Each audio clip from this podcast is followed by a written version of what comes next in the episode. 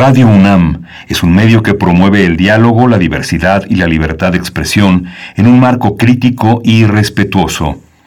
Los comentarios expresados a lo largo de su programación reflejan la opinión de quien los emite, mas no de la radiodifusora. Radio UNAM presenta Primer Movimiento. El mundo desde la universidad. Muy buenos días, bienvenidos, bienvenidas a esta emisión de lunes 2 de agosto de 2021. Son las 7 con 3 minutos, la hora del centro del país, en esta mañana en la que también nos enlazamos con la Radio Universidad de Chihuahua en el 105.3, el 106.9 y el 105.7. Saludos a Chihuahua y saludo también allá en cabina a Violeta Berber esta mañana en la asistencia de producción, Frida Saldívar en la producción ejecutiva y Socorro Montes en los controles técnicos. Miguel Ángel Quemain en la conducción. Buenos días, Miguel Ángel, ¿cómo estás?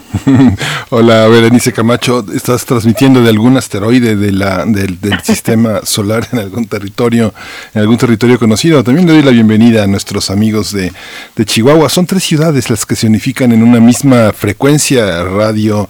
Eh, la Radio Universidad de Chihuahua está en Ciudad Juárez, en Ciudad Cuauhtémoc y en la ciudad de Chihuahua. Hoy tenemos un menú interesante.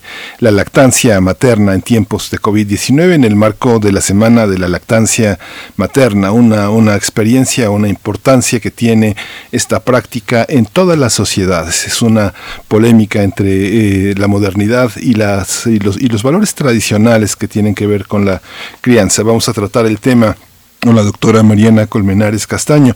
Ella es médico de la Facultad de Medicina de la UNAM, es pediatra que egresó del Instituto Nacional de Pediatría y es consultora de lactancia certificada internacionalmente y socia fundadora del proyecto de apoyo a lactancia materna Palma, cuyo fin es dar información, herramientas a las mujeres, empresas y sociedad para lograr una lactancia óptima.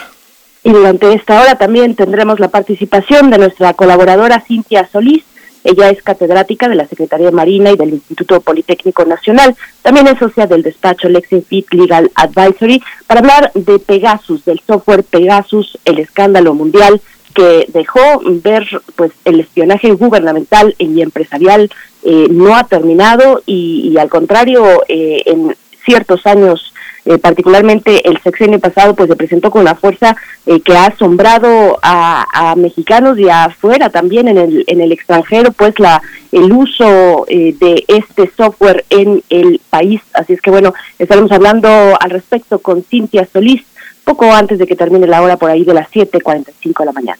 Sí, ya Manuel Buendía sabía eh, los beneficios y, perjuicios de la vigilancia telefónica. Vamos a tratar también el tema de qué sucede en Panteló, en Chiapas. Ese tema lo vamos a tratar con Ángeles Mariscal, ella es directora del portal Chiapas Paralelo, un gran, un gran portal periodístico, un gran esfuerzo independiente de un periodismo que se separa de los intereses. Ella es colaboradora también en diversos medios nacionales e internacionales.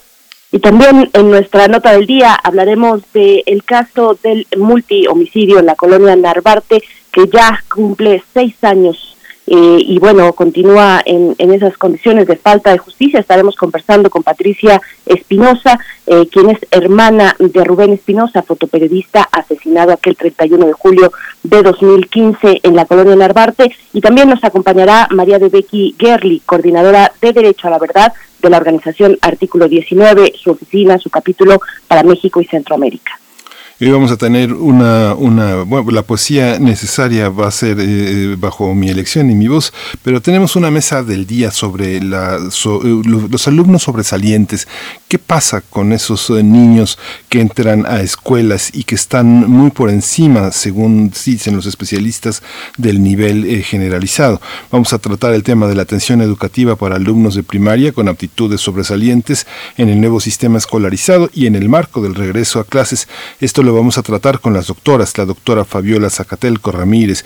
Ella es directora en Psicología Educativa y Desarrollo Humano por la UNAM, es docente de la FES Zaragoza y responsable académica de la Residencia en Educación Especial del programa de maestría en Psicología de la UNAM desde 2006.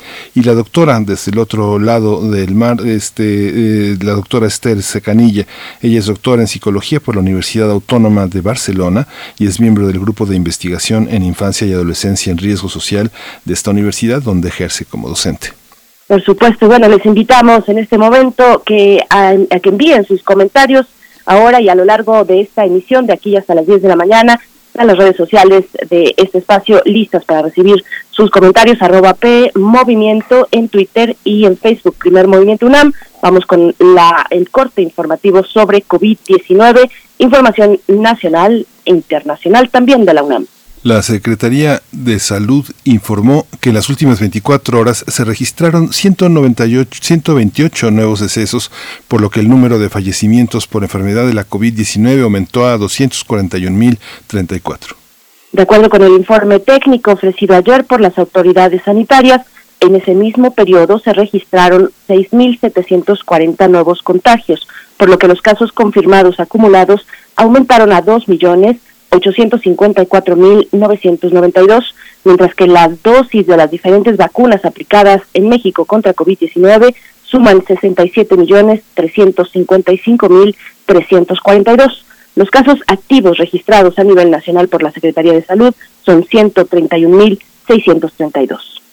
Este fin de semana la OMS, eh, eh, eh, la Organización Mundial de la Salud, advirtió que los contagios por coronavirus se duplicaron en el último mes en cinco de sus seis regiones geográficas. África es el continente más afectado debido a que en ese periodo las muertes por COVID-19 se han incrementado en un 80%, lo que se atribuye a la variante Delta, que es dos veces más contagiosa que la original.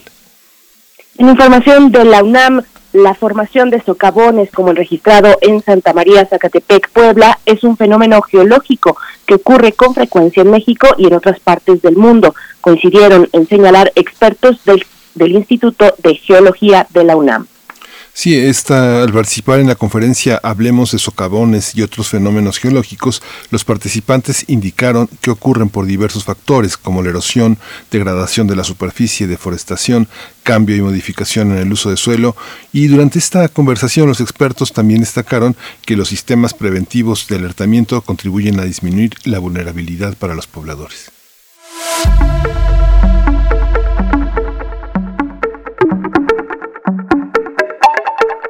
Compartimos recomendaciones culturales para este lunes 2 de agosto con el objetivo de salvaguardar la salud de la comunidad universitaria y de sus públicos. La Dirección General de Artes Visuales de la UNAM informó que debido a que el semáforo de riesgo epidemiológico para Ciudad de México se encuentra en fase naranja, el Museo Universitario de Arte Contemporáneo pospone la reapertura de sus actividades presenciales hasta nuevo aviso. Sin embargo, ante la pausa de las actividades presenciales, se prepara un recorrido 360 grados por las salas de la exposición 100 del MOAC, que va a estar disponible en diferentes fases a partir del 8 de agosto en la página web del museo www.moac.unam.mx. Bien, pues ahí eh, esta posibilidad todavía que mantiene el MOAC eh, para ante pues esta pausa en sus actividades presenciales, pues tener este recorrido 360 grados por las salas de exposición 100 del MOAC. Vamos a ir con música en este momento, Miguel Ángel. Sí, vamos a escuchar de Marco Mares, No sé decirte no.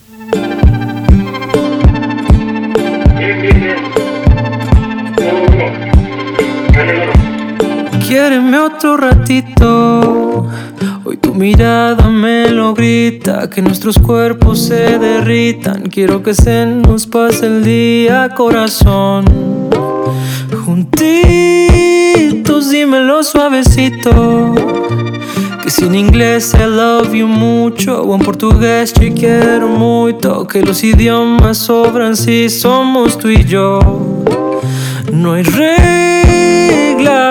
te quiero sin puntos ni mayúsculas.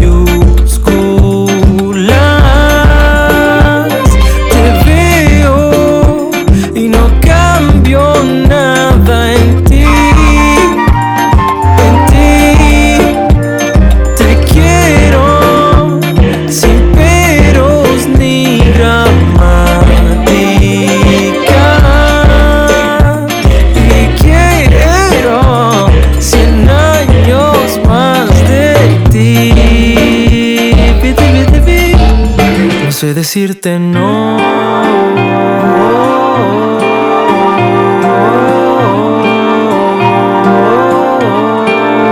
Háblame a besitos, que son muy largos, que no hay prisa son como aviones y una vista. Toma tu tiempo y disfrútalo.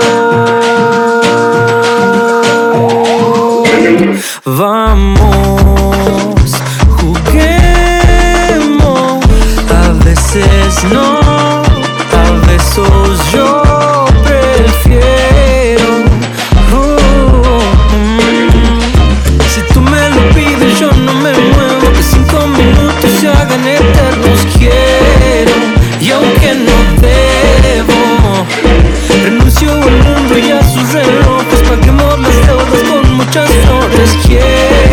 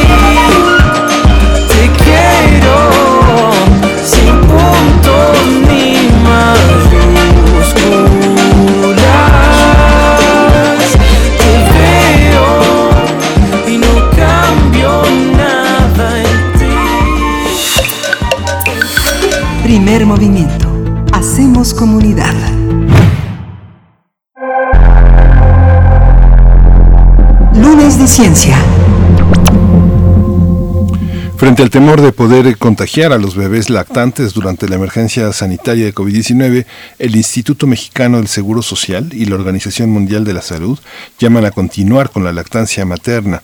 Estudios de la OMS señalan que hasta el momento no se ha encontrado activo el virus del COVID-19 en la leche materna que sean, de mujeres que se han contagiado. No obstante, está demostrado que la lactancia materna mejora la supervivencia de los neonatos y lactantes, además de que proporciona beneficios para la salud y el desarrollo que duran toda la vida, además de beneficiar la salud de la madre.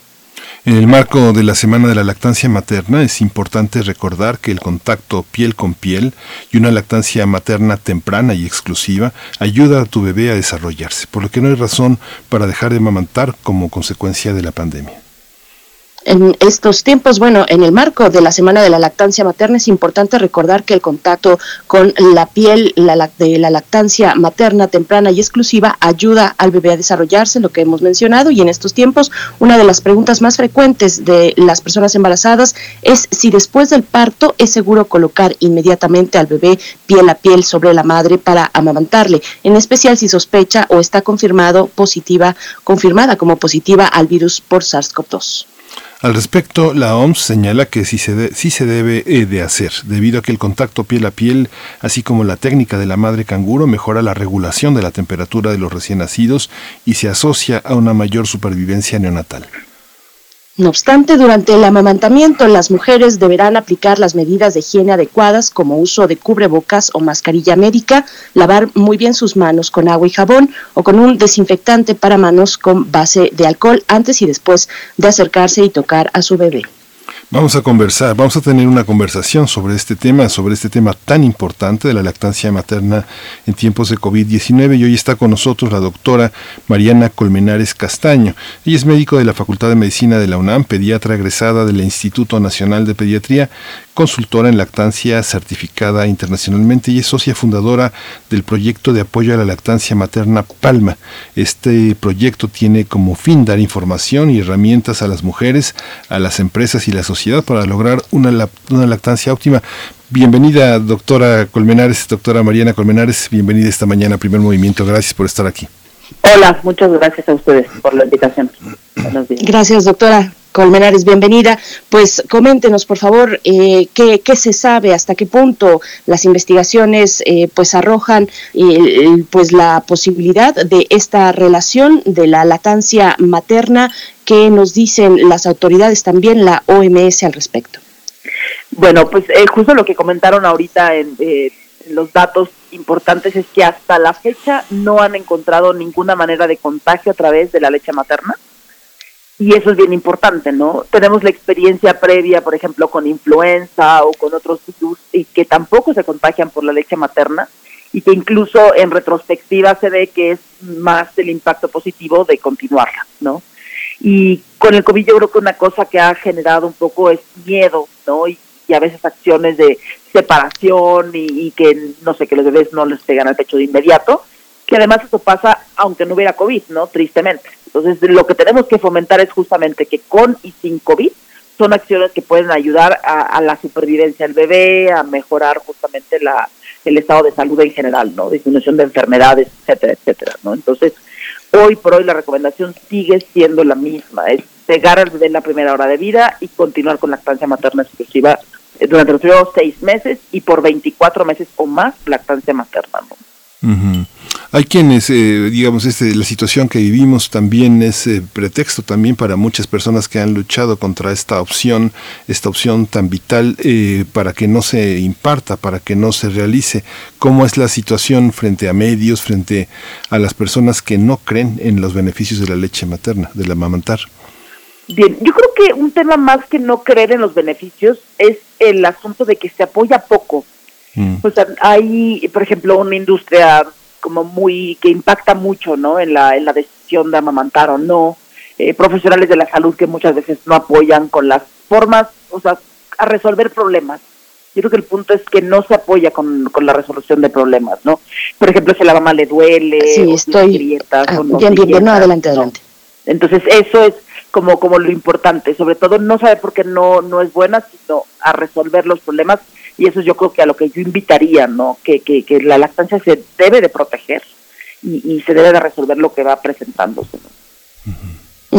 Doctora Colmenares, bueno, eh, tengo por ahí un poquito de dificultad que estamos ya arreglando lo técnico para, para poder escucharle con claridad, pero le pregunto también eh, ¿qué, qué, se sabe de tan de qué tan común o tan frecuente es que un bebé recién nacido pues pueda efectivamente contagiarse y cómo responde el organismo en esas tempranas edades eh, hacia el SARS-CoV-2.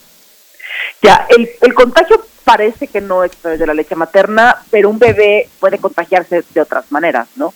Eh, los niños en general no son los primeros contagiados de COVID.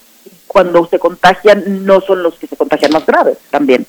Entonces, saber que los hay grupos de edades que pudieran tener un poco más de riesgo. Por ejemplo, un prematuro, ¿no? Pudiera tener más riesgo de tener contagio y tener una enfermedad más grave, ¿no? Lo más importante es justo lo que comentaban, mantener las medidas, eh, por ejemplo, de uso de cubrebocas, el lavado de manos frecuentemente, y, bueno, pues cuidar al bebé con esas medidas, ¿no? Y si se llegara a contagiar, pues la atención temprana, ¿no? A que no hubiera problemas, pero como comento, no es el grupo que más eh, se contagia, por lo menos que tampoco más se complica, ¿no? ¿Hay algún, algún tratamiento especial que el SARS-CoV-2, eh, cuando se ha contagiado, cuando se ha salido del contagio, lo que llamamos el post-COVID, influye en la generación de anticuerpos? ¿Son anticuerpos que viajan a través de la, de la leche materna? Sí, totalmente, e incluso de la vacuna.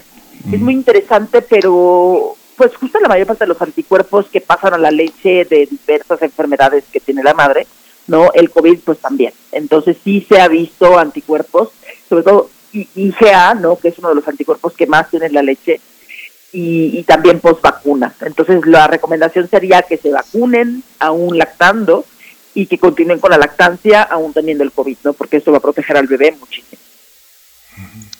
Sí, doctora, ¿qué, ¿y qué pasa pues con, con, la protección o la exposición que pueda tener una, una persona en ese periodo de lactancia con la madre eh, frente al riesgo que pueda tener eh, con, con, el virus SARS-CoV-2? Sabemos que durante el embarazo pues son precisamente grupos de, de, alto riesgo, lo sabemos, así lo hemos visto pues en el tratamiento que se ha dado en nuestro país, pero ¿qué pasa una vez que tiene ya eh, la madre a, su bebé en sus brazos, cómo funciona el sistema de protección eh, inmunológico en, las madres. Bien, pues muchas veces, bueno, es igual que cualquier otro grupo de edad, o sea, me refiero a cualquier adulto, o sea, la lactancia materna no aumenta el riesgo de contagio. Y lo más probable es que cuando la madre se haya contagiado, pues también haya estado junto con el bebé, ¿no? Simplemente por cercanía y porque pues están casi siempre juntos. Entonces es probable que el bebé haya tenido la misma exposición. Aún así no se ve la misma tasa de contagio, digamos, el adulto se contagia más que el niño, ¿no? Entonces muchas veces en el hospital los separan y los mandan a casa juntos, ¿no? Y eso es un poco como decir, bueno, mejor que se vaya ya con la protección desde que nace. Entonces, la, la recomendación sería seguir continuando la lactancia y, bueno, pues tener las medidas de higiene generales. Un proyecto como en el que participa usted, doctora, hay una, hay toda una, todo un comentario de las personas eh, eh, embarazadas, toda la fantasía que hay de, de, fracaso, toda la esperanza que acompaña el proceso de gestación y finalmente, este, frente a las posibilidades siempre que los padres tienen ante el fenómeno de los de la muerte de los neonatos, de los de la de las de la muerte de cuna que llaman, ¿cómo cómo manejan ustedes todo ese mundo fantasmático, toda esa fantasía de destructividad, de pérdida, de duelo también que genera la pandemia y que se suma a las propias eh, fantasías de destructividad que uno carga siempre por la ansiedad de separación, por todas estas formas que, acompañan a los seres humanos modernos, ¿no? ¿Cómo, cómo, ¿Cómo ha sido en su organización la experiencia, la conversación, el diálogo con las madres y los padres? Porque también los hombres juegan un papel importante, ¿no? Claro, importantísimo. La pareja tiene que ser fundamental, ¿no? En el apoyo para esto, porque pues claro, no puede dar el pecho, pero puede hacer muchísimas otras cosas que ayudan a que la madre lo logre. y, y, justo la, eh, la lactancia materna tiene un factor protector contra la depresión postparto, por ejemplo, ¿no? Eh, mejora la relación de la madre con el bebé, mejora la sensación de bienestar, porque justo tiene genera endorfinas, ¿no? Que son estas eh, hormonas que ayudan al bienestar de la madre, ¿no? Y hablando de la muerte de cuna, la lactancia materna es de los factores más protectores, porque esos despertares nocturnos que tiene un bebé que es amamantado, que a veces lo vemos como un problema, es una ventaja evolución, digamos, en evolución, ¿no? O sea, los bebés al despertarse constantemente en la noche permiten que la madre tenga una atención cercana, ¿no? Además de estos ciclos, ¿no? Circadianos, etcétera. Entonces, la lactancia materna es de los factores más protectores a la muerte de cuna, ¿no? Y, y lo más importante sería saber que la lactancia materna realmente protege de morir, ¿no? entonces, verlo de esa forma es protegerla, es protegerla siempre, siempre y sobre todo por parte de los profesionales de la salud, ¿no? Y, y, y en general de los trabajos, por ejemplo, ¿no? Del, acerca del proyecto de apoyo a la lactancia materna, es justo que las madres los derechos que tienen a continuar con la lactancia aunque regresen al trabajo, ¿no? Tener donde extraerse leche, saber y capacitarse en relación a cómo lograrlo, porque esa es la clave, ¿no? Que se saquen la leche en su trabajo para que tengan cuando estén con su bebé doctora Colmenares, entonces, en, en, ese sentido, ¿cuáles son las responsabilidades de, pues, de otras entidades y no necesariamente únicamente o exclusivamente de, la madre o incluso de la pareja? Hay también responsabilidades institucionales, eh, responsabilidades por parte de los empleadores, de la misma sociedad. ¿Hacia dónde apunta esa discusión, doctora Mariana Colmenares? Claro, pues bien, aparte de todo, la, la Semana Mundial de Lactancia que dio inicio ayer, primero de agosto, en todo el mundo, tiene lemas diferentes, ¿no? Y, el lema de este año es justo responsabilidad de todos. Entonces, eh, no podemos eh, dejar solamente a la madre como responsable en, lograr una lactancia porque sería muy injusto. Y, justo lo que decía, ¿no? De, de, investigación, por ejemplo, capacitación, profesionales de la salud, que sea una materia obligatoria en las universidades, que en los hospitales no separen a las madres, ¿no? O sea, todo el mundo tiene responsabilidades y en los trabajos es una ley que tienen que tener un lactario, ¿no? Y tienen que tener el apoyo para que las mujeres logren la lactancia. Entonces, empezar por cumplir las leyes sería de entrada lo más importante, ¿no? Ya lo demás, por supuesto que es también muy importante, pero todos actuamos en el mismo tren, ¿no? Entonces, tenemos que hacerlo de una forma adecuada para que realmente las mujeres no no caigan en ellas la decisión absoluta, ¿no? Y la responsabilidad de, lograr la lactancia.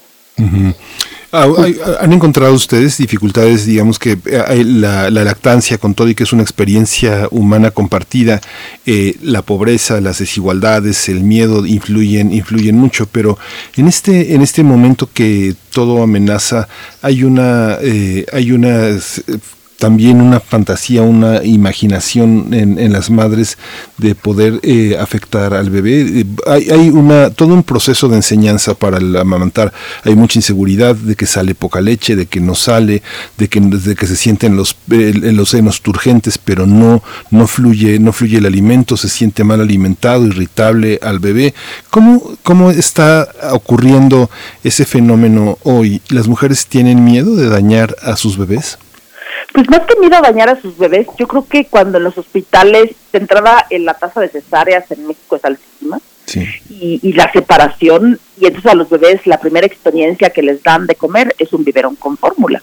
Entonces eh, ya estamos ahí poniendo un escalón altísimo, ¿no? Eh, la madre, aunque bien es algo instintivo amamantar, también es un acto que se aprende. O sea, como mamíferos humanos tenemos un impacto sociocultural muy importante.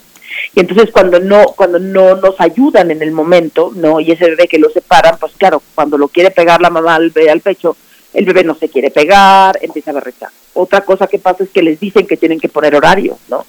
Y entonces eh, pegan al pecho cada tres horas, 15 minutos por lado. Entonces son recomendaciones que de entrada ya están obstaculizando la lactancia materna, porque no funciona así. La lactancia depende de la demanda de un bebé que se haga de manera constante al momento que el bebé tenga hambre, porque la producción de leche depende de eso, ¿no? Entonces, si nos vamos por producción de leche, alrededor del 3 al 5% de las mujeres pudieran llegar a tener problema con la producción. El resto no, el resto tiene que ver con esas recomendaciones inadecuadas, ¿no? Cesárea, separación, biberones y fórmula. Y, y, lo que tenemos que realmente hacer es cambiar esto, ¿no? En los hospitales, en, en, general, ¿no? Las recomendaciones del médico cuando salen del hospital, en los centros de salud, tener grupos de apoyo, ¿no?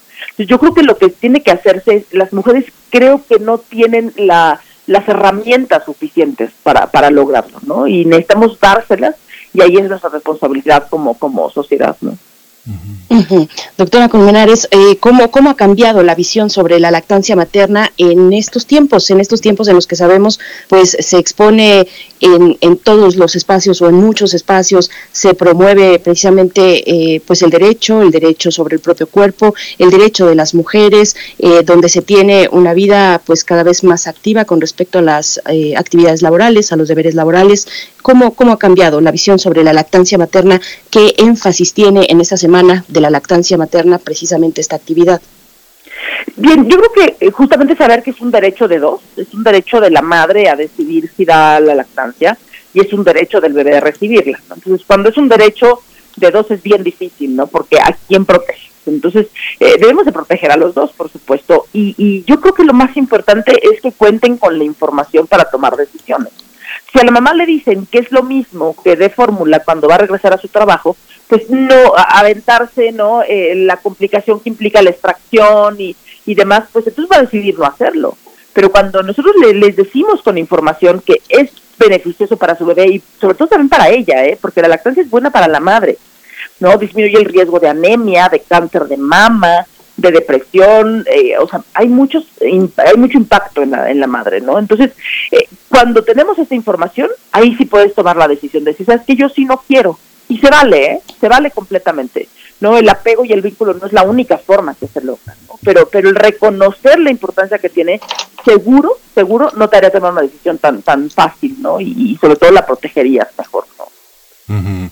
Ahora, yo cuando le preguntaba, doctora, eh, los padres, no me refería a los hombres, como si solo hubiera parejas eh, heterosexuales. También hay parejas del mismo género. ¿Cómo funciona entre, entre mujeres que se aman la, la, parentalidad? ¿Cómo, ¿Cómo funciona esta experiencia que pareciera tener una atribución de rol tan clara? ¿Cómo, cómo se reacciona en un horizonte de oportunidades y de replanteamiento de conceptos sobre la identidad, la igualdad? ¿Cómo funciona entre mujeres? Que se quieren, que se claro. pareja. Ah, hay muchas cosas muy interesantes en relación a eso, porque, bueno, claramente una es la que tiene el embarazo, ¿no? Aunque a veces pueden ser las dos, hay muchísimas formas de cómo lograr el embarazo en una pareja monoparental, ¿no? Y, y la, la mujer pareja, digamos, de la que gestó, ¿no? Puede amamantar a su bebé eh, y se llama inducción de la lactancia. Entonces, es una decisión muy personal, pero muchas veces quieren hacerlo, ¿no? A veces puede ser una lactancia seca en el sentido que no tiene leche, pero se pega al bebé de confort, por ejemplo. Eso, eso puede pasar. La otra es que logremos un protocolo de inducción de, de producción de leche y entonces las dos amamantan, ¿no? Y la otra es que se utilicen algunas herramientas que podemos utilizar como, como un suplementador, se llama, que es una herramienta para que la madre pueda darle del pecho, aunque no tenga leche ella, que al final de cuentas el, estímulo de la succión es lo que hace que provo o sea, que se produzca leche, ¿no? Entonces, se puede inducir la lactancia en la, en la pareja, digamos, que no, que no se embarazó. Y, y en parejas hombres monoparentales, también hay cosas que se pueden hacer, ¿no? Porque, por ejemplo, se puede buscar la donación del, si es un útero subrogado, por ejemplo, ¿no? Se puede haber formas en las cuales se, se haga esto, ¿no? La cuestión es tener la información y, acudir a consulta prenatal para, para esta información y sobre todo, pues hacerlo, ¿no? Doctora, ¿cómo apoyar en esa misión, en esa misión que puede ser pues muy adversa o no? También hay casos en los que eh, la lactancia materna pues eh, va en, las mejores condiciones, pero no necesariamente siempre es así. ¿Cómo, cómo apoyar como sociedad, eh, como gobierno? ¿Qué tipo de campañas son las óptimas para acercarse de una manera sensible, respetuosa también ante la decisión pues de la madre o de la pareja en general de la familia frente a la lactancia de su bebé. Sí, bien, pues saber que hay organizaciones, por ejemplo, la Asociación de Consultores Certificados en Lactancia Materna de México, es una organización donde están los consultores certificados internacionalmente, ¿no? Hay un, un directorio en toda la República, somos más de 100, ¿no?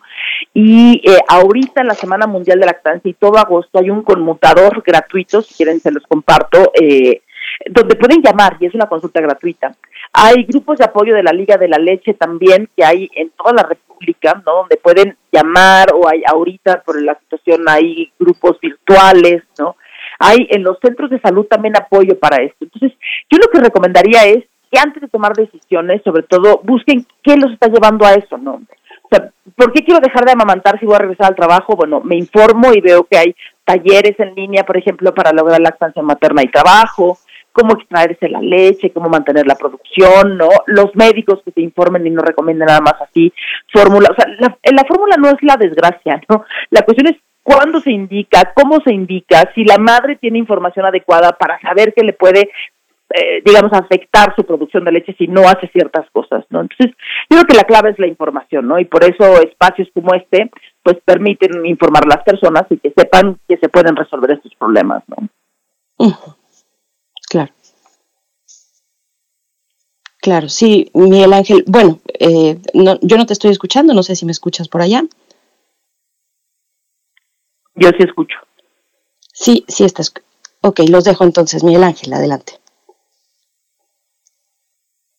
Estoy en, un, estoy en una dificultad para, para poder escuchar también lo que usted señala, pero finalmente también en esta en este aspecto de la de la parentalidad que le preguntaba y que desgraciadamente no pude escuchar su respuesta también hay algunos otros factores que eh, la relación en algunos en algunas entidades del país la relación entre enfermeras que vienen de formaciones tradicionales que si bien están formadas académicamente en la medicina en la medicina científica que llamamos científica y al mismo tiempo escuchan la voz de su tradición cómo funciona la lactancia y cómo funciona también en este momento pues yo creo que justamente regresar a esas tradiciones y regresar a lo natural sería lo más importante. Yo pensaría que eso no debería de, ser un, conflicto no o sea eh, justamente la preparación más normal es que los bebés se pegan al pecho y, justo enfermería tiene un papel fundamental en esto, ¿no? Doctora Colmenares, en estos tiempos de pandemia, con la sana distancia, con, digo, cada vez las actividades pues se van aperturando eh, cada vez más, es imposible mantenernos todos pues detrás de la puerta de nuestro hogar, pero, pero fueron varios meses y fueron largos meses eh, y, y cómo, cómo, mi pregunta es cómo ha impactado, cómo impactaron esos momentos de encierro en términos de las redes de apoyo que las hay en México, que sabemos hay muchas madres que, eh, y mujeres y en general personas en torno a los cuidados y a la maternidad y a la lactancia que se, que se organizan desde hace mucho tiempo, que comparten experiencias, que incluso comparten espacios para lactar juntas, para compartir esas experiencias. ¿Cómo ha impactado en ese sentido la pandemia, doctora?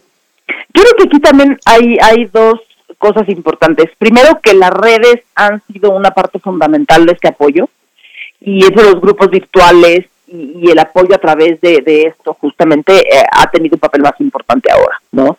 Eh, no es raro que la sobrecarga de trabajo en casa y trabajo de casa pues, recae más en la mujer.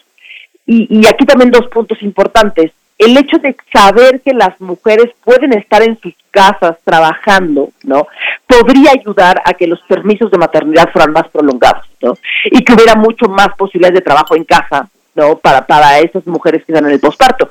Porque definitivamente, eh, mientras más tiempo la pases con tu bebé, es más fácil la lactancia. Ahora, se puede de otra manera, por supuesto, cuando la madre se separa, que se extraiga la leche en su trabajo en una área adecuada que se llaman lactarios y que la empresa debería de tener, ¿no? Pero el encierro ha tenido estas dos aristas, ¿no? Positivas y negativas. Yo pienso que las en relación a la lactancia materna particularmente, yo creo que han sido más positivas que negativas que las madres permanezcan con sus hijos más tiempo. ¿eh?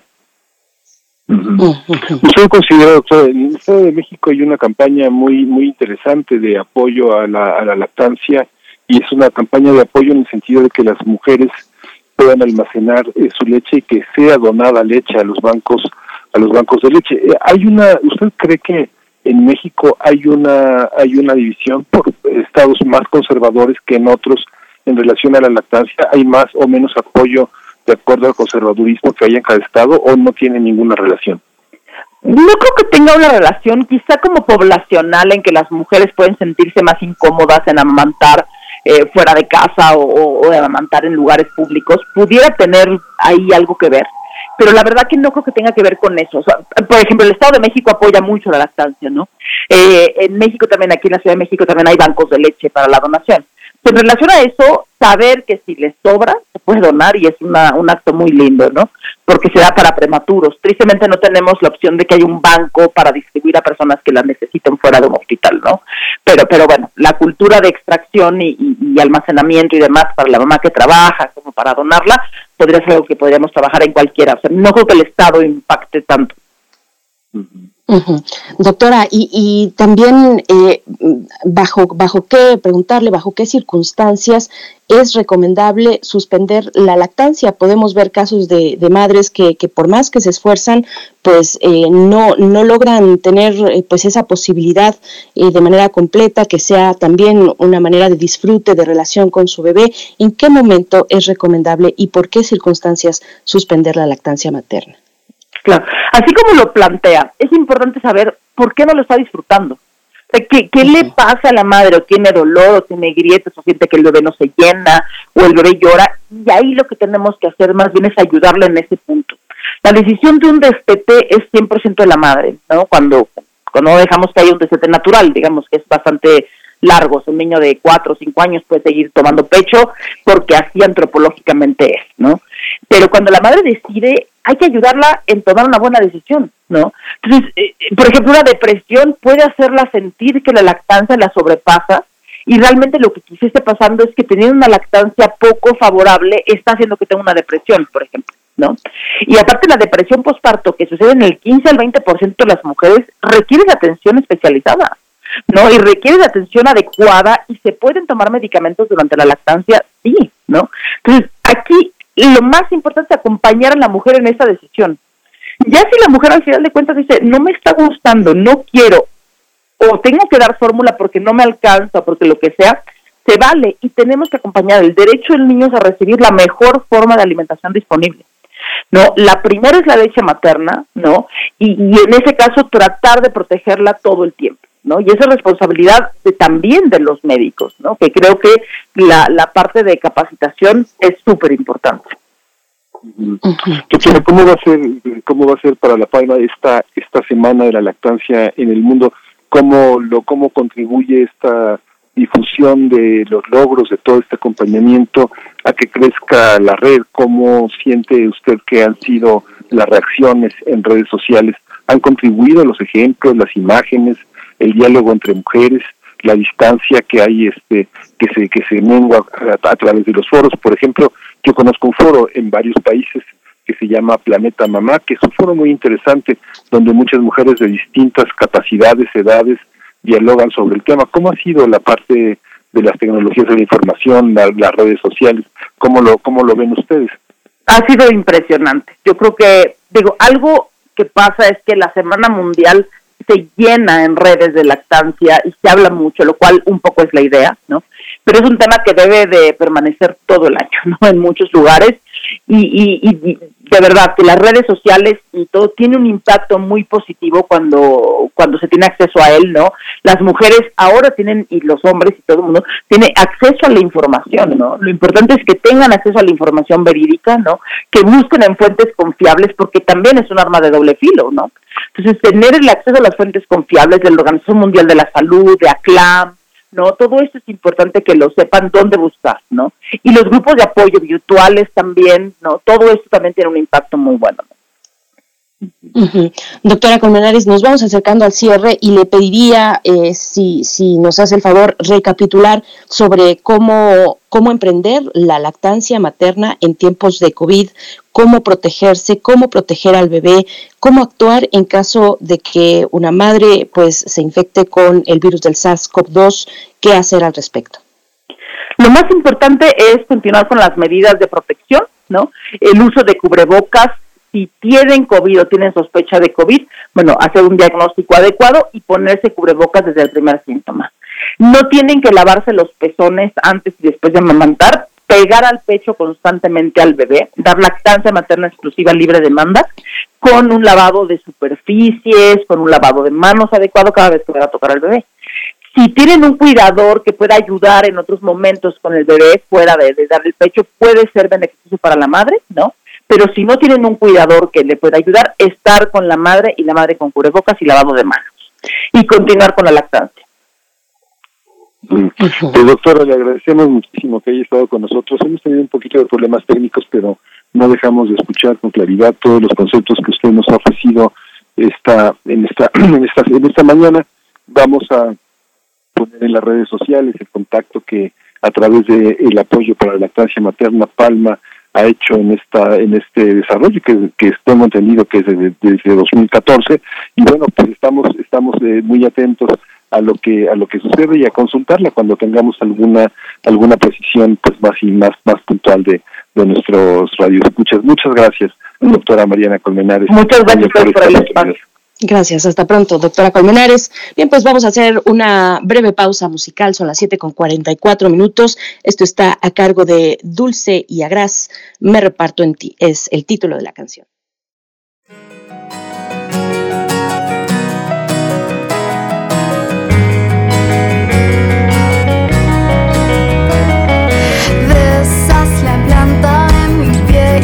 Te pido un abrazo no importa nada más. Yo solo me acuesto y te miro, me quema y no duele porque todo es tan claro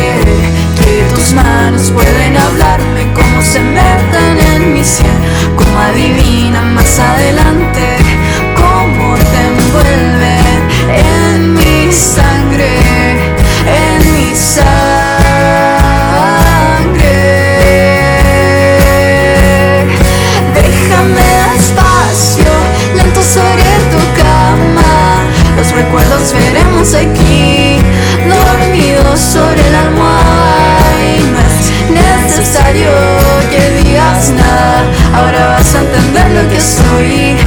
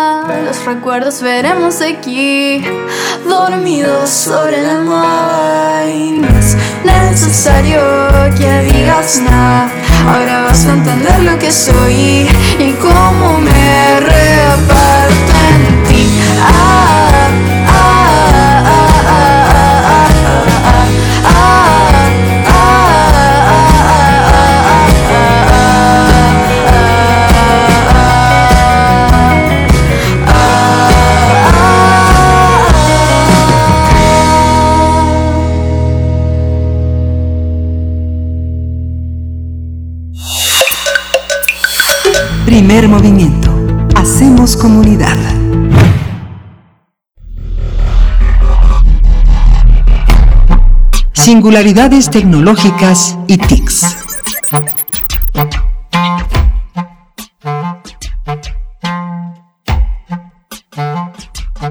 Estamos ya en compañía en esta mañana de Cintia Solís, ella es catedrática de la Secretaría de Marina y del Instituto Politécnico Nacional, así también socia del despacho Lexinfit Legal Advisory, para hablar de Pegasus, el escándalo mundial que dejó ver que el espionaje gubernamental y empresarial pues no ha terminado. Doctora Cintia Solís, ¿cómo estás? Qué gusto saludarte después de ya un tiempo, o al menos así me ha parecido a mí. ¿Cómo te encuentras? ¿Qué tal, Berenice? Pues muy buenos días. Sí, ya, se nos, a mí también ya se me hizo muchísimo tiempo, pero estamos con mucho gusto aquí con ustedes.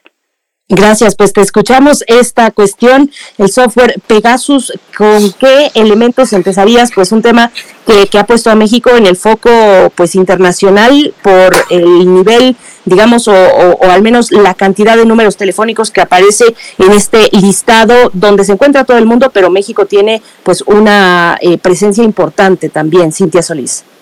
Así es. Bueno, pues vamos a hablar justamente de Pegasus, esto pues es una herramienta tecnológica, en realidad el espionaje pues es viejísimo, ¿no? Este, lo veíamos desde, desde la antigua Mesopotamia, Roma, la Guerra Fría, la Segunda Guerra Mundial, etcétera. Pero bueno, eh, generalmente nosotros hasta cuando jugábamos a ser espías lo veíamos como algo un poco más, más alejado y hasta medio romántico, ¿no? Eh, es la forma en la cual empresas y gobiernos pues obtienen cierta información y, y vamos, a partir de los años 70, pues esta forma tradicional de espionaje que conocíamos con los agentes encubiertos y los dobles agentes y todo lo demás, empezó a modernizarse y se complementó o empezó a complementarse ya con herramientas tecnológicas, principalmente creadas por gobiernos como Estados Unidos, Gran Bretaña, etcétera, ¿no? Se, se acordarán de, de este famoso Big Bird, luego Echelon, después Prisma, que también fue un escandalazo en Estados Unidos, y bueno, otras cosas más que, que se han revelado. Sin embargo, eh, Pegasus es un programa de cómputo, es una aplicación móvil que se instala eh, en los teléfonos, que es comercializada por NSO, que es una empresa israelí. En teoría, en teoría, la condición es que no se use para espiar a personas o objetivos civiles, sino para perseguir terroristas, ¿no? Y para encontrar este o para desmantelar algunas redes de delincuencia organizada. Sin embargo, el escándalo eh, se ha vuelto mundial porque, bueno, pues al final del día, esta herramienta que se ha comercializado y vendido a países eh, que no, curiosamente ni China, ni Estados Unidos, ni Israel pueden adquirir o, usar esta herramienta, pero ha sido comercializado y usado por, eh, por México, Azerbaiyán, España, etcétera, ¿no? Emiratos Árabes. Nosotros nos enteramos, te acordarás, se acordarán que, que gracias al caso de Carmen Aristegui nosotros en México nos enteramos justamente de la adquisición por parte de, de algunas entidades gubernamentales. De hecho, eh, la Fiscalía acaba de publicar hace unos días que Carmen Aristegui está colaborando en calidad de testigo para la investigación aquí en México, aunque ella lo que dice es, no, perdóname, yo no estoy colaborando como testigo. Yo hice la denuncia y en realidad yo estoy como víctima o como, o como sujeto pasivo. Eh, sobre los nuevos datos que realmente se han hecho públicos en, en el país, vemos que eh, hay todo tipo de personas que han, que han sido intervenidas. Como bien lo comentabas, 15.000 mil celulares en, México están en la lista de, personas que han sido espiadas gracias a este software y hay una gran cantidad de periodistas, de políticos, de sindicalistas, entre otros. Pero el problema es que ahí no termina este asunto podríamos entender que, que, bueno, pues al final es una práctica común que entre políticos se espían y demás. Y bueno, desgraciadamente a los periodistas les han estado también espiando y, y demás. Pero el problema es que no solamente ese tipo de personas que pueden llegar a ser un objetivo eh, están en la lista de atacados, sino también cualquiera de nosotros. Si cualquiera de nosotros de alguna u otra manera estamos ligados o conectados a una persona que podría ser considerada como un objetivo importante para espiar, eh, nada nada impide que, que también pues estemos siendo afectados, ¿no? Y es problemático porque este software es bastante potente, afecta a teléfonos inteligentes tanto con sistema operativo Android como iPhone y puede utilizar tu cámara, abrir el micrófono, puede tener acceso a tus conversaciones, incluso a tu geolocalización. Entonces es un tema bastante preocupante.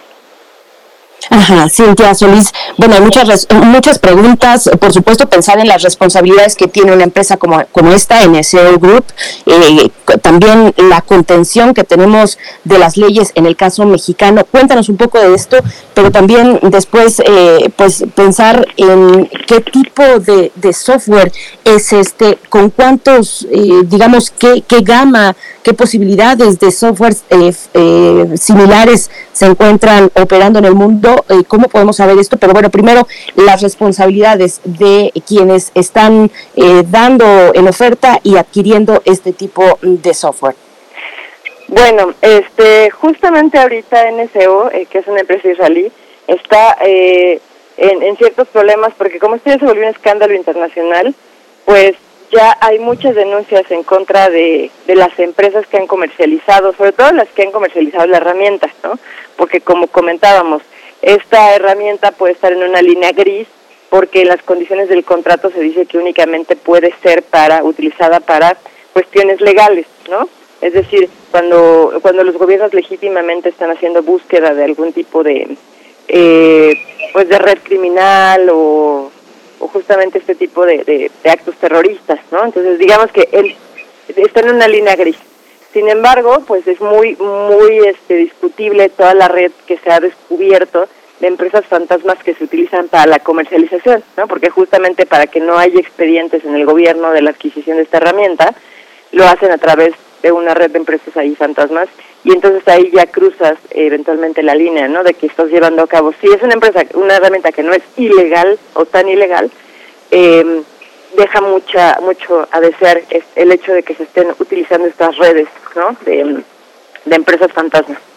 Ya eh, por parte de la Fiscalía se está investigando, ya se mandaron diferentes eh, solicitudes de información a entidades gubernamentales para que pues justamente revisen en sus contratos si hay alguna evidencia de la existencia de pues de la contratación de esta herramienta ¿no?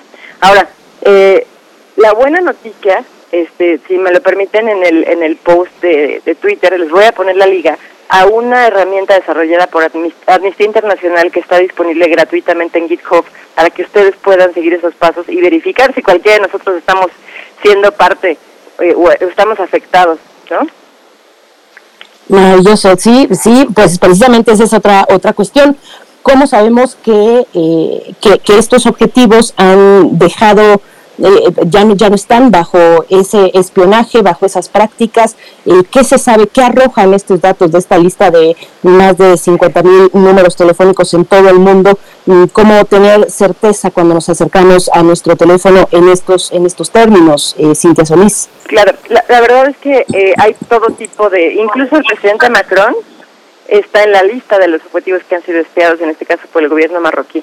O sea, realmente hay una cantidad impresionante de, de, personas que han sido afectadas y como lo comentaba, no solamente hay políticos este, y periodistas, sino también eh, personas comunes y corrientes como nosotros que no tendríamos absolutamente nada que ver, pero que de alguna manera estamos ligados a alguien que está considerado como objetivo. Recordemos que en el caso de Carmen Aristegui, pues fue a su hijo al que le instalaron esta herramienta y que bueno, pues obviamente podrían utilizar la cámara, el micrófono, etcétera, para para espiar su entorno su entorno familiar. Ahora, si nosotros, después de haber corrido esta herramienta que les comento, nos percatamos de que nuestro teléfono ha sido intervenido, eh, podemos eh, llevar a cabo la denuncia correspondiente, en este caso nosotros, ante la Fiscalía que nos corresponda. claro. Sí, sí, Miguel Ángel. No, no, hay, una, hay una, también hay una visión en la que muchas, muchas, en muchas reuniones, en muchas juntas de trabajo, gubernamentales o no, muchas eh, entramos en, en, dispositivos en los que anulan nuestros celulares. Toda esta dinámica no es ilegal, Cintia. Eh, que, anulan los celulares, eh, ¿cómo? Sí, entras a, una, entras a una reunión y hay dispositivos que, que interrumpen la señal de tu celular o te piden que retires el celular de la reunión porque temen estar ah, claro, vigilados. Toda esa dinámica de sospechosismo, de paranoia, ¿no termina por, por intoxicar los ambientes de colaboración, de comunicación? Totalmente. De hecho, ya se ha determinado que los bloqueadores de señales celulares son inconstitucionales.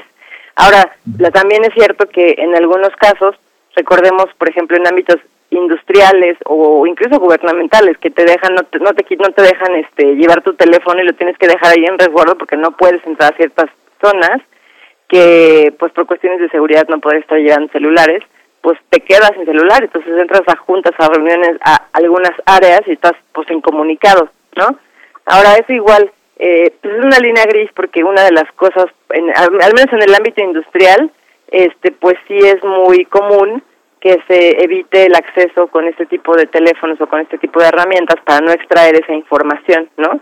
Y llevarte o extraer tanto datos personales como secretos industriales.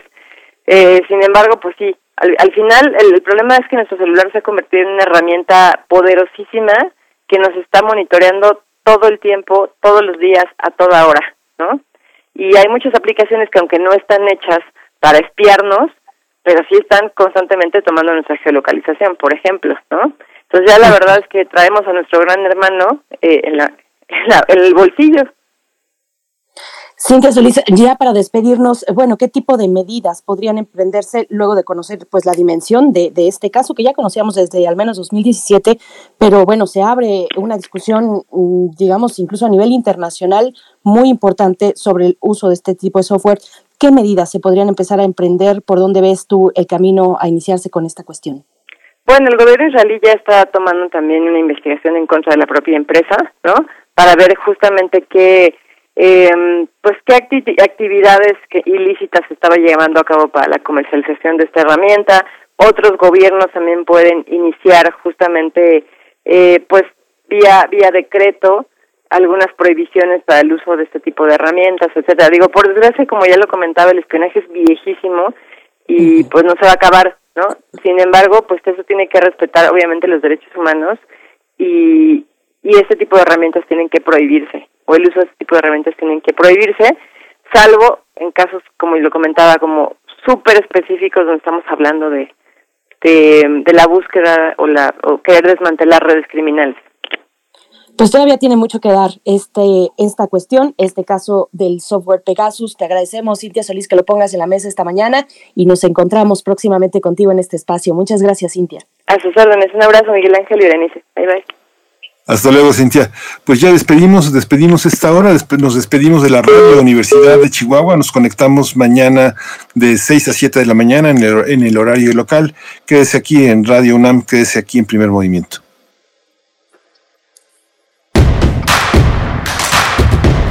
Encuentra la música de Primer Movimiento día a día en el Spotify de Radio UNAM y agréganos a tus favoritos.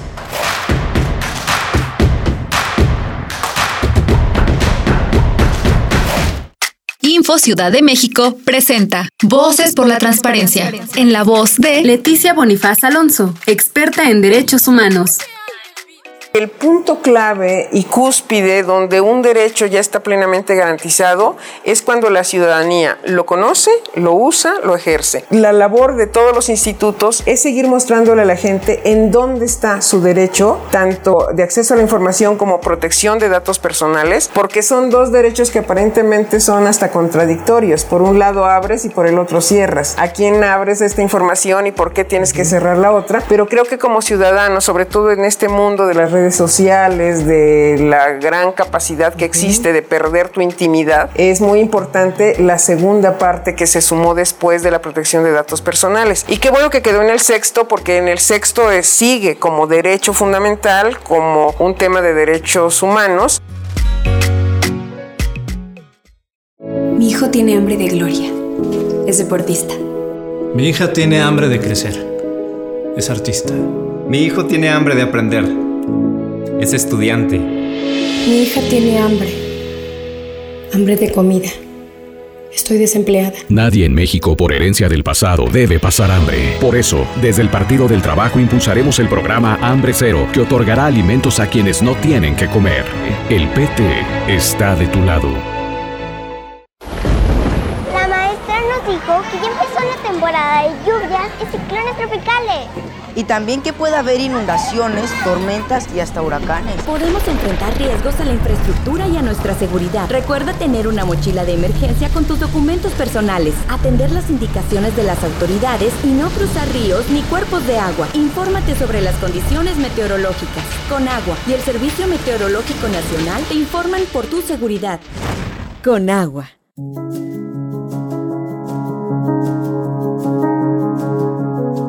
Voces del feminismo en México. Alaide Fopa y Elena Urrutia crearon el programa de radio que se convirtió en una crónica de la lucha de las mujeres de los años 70 y 80. ¿Qué tanto ha cambiado la vida de las mujeres desde entonces? Foro de la Mujer, serie declarada Memoria del Mundo por la UNESCO sábados y domingos a las 11 de la mañana por el 96.1 de FM y el 860 de AM. Radio UNAM, Experiencia Sonora.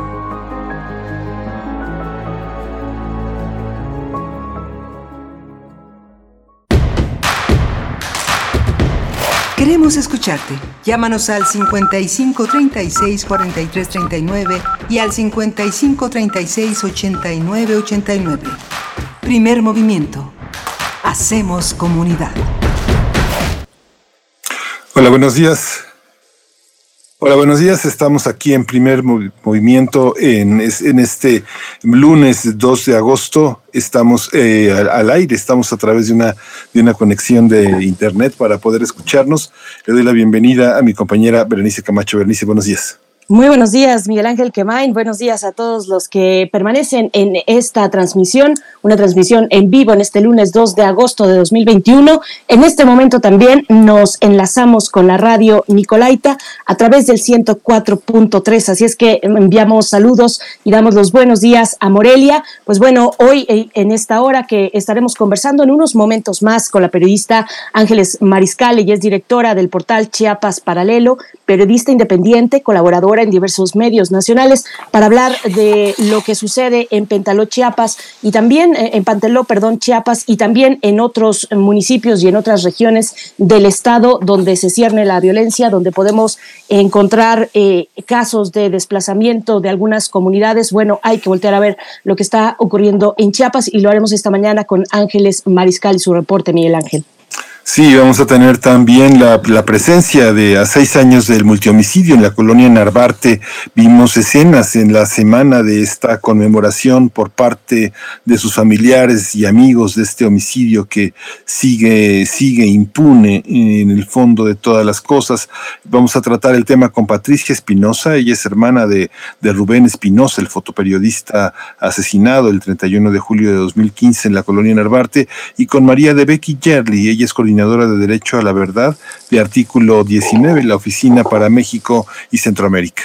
Por supuesto, y bueno, les, les invitamos, les invitamos también a seguir participando en redes sociales. Nos hacen varios comentarios, Miguel Ángel, con respecto a eh, la charla de apertura que tuvimos esta mañana, la lactancia materna, ahora que estamos en la semana eh, de la lactancia materna, eh, pues en tiempos de COVID, así enmarcada, pues bueno, muchos, muchos comentarios. Gracias por estos. Estuvimos en esta conversación con la doctora Mariana Colmenares Castaño, médico de la Facultad de Medicina de la UNAM. Gracias, gracias de verdad. Y les invitamos a seguir participando, arroba P así estamos en Twitter, primer Movimiento UNAM en Facebook. Y si nos da autorización la producción eh, en este momento. Nos vamos entonces con nuestra nota nacional para hablar de Chiapas, de Panteló Chiapas y de lo que ocurre en ese estado de la República. Vamos para allá. Primer movimiento. Hacemos comunidad. Nota nacional. Más de, más de 3.000 habitantes del municipio de Pantelón, Chiapas, tomaron el control de la plaza principal y la sede del Palacio Municipal. Los pobladores salieron a las calles para encabezar una revuelta bajo el argumento de que no permitirán el regreso de un grupo de sicarios conocido como los Herrera y sus aliados, tampoco el, el ingreso al municipio de la actual alcaldesa ni de su esposo, el alcalde electo. El lunes 26 de julio, alrededor de 200 integrantes del grupo civil armado llamado El Machete interrumpieron de forma violenta en el municipio en busca de integrantes de este grupo de los Herrera y para presionarlos revisaron y quemaron casas y aunque estaba presente la Guardia Nacional, pues no intervino en el conflicto. Durante esa noche y la madrugada del martes 27 de julio, los indígenas de las 86 comunidades y 18 barrios del municipio de Panteló buscaron casa por casa a los sicarios, a quienes acusan de estar al servicio de las autoridades de este municipio. Cuando empezó la revuelta, los agentes de las fuerzas federales fueron presionados por los habitantes para dejar el lugar donde quedó abandonada una patrulla de la Policía Estatal y una ambulancia de la Secretaría de Salud, que fueron quemadas por los pobladores, al igual que unas 20 viviendas donde se aseguraban se encontraban los sicarios frente a los medios de comunicación acusaron la lentitud con la que se está actuando, con la que actúa el gobernador del estado, Rutilio Escandón, contra los grupos delincuenciales que dicen están presentes desde hace 20 años en la zona y quienes han escalado los niveles de violencia.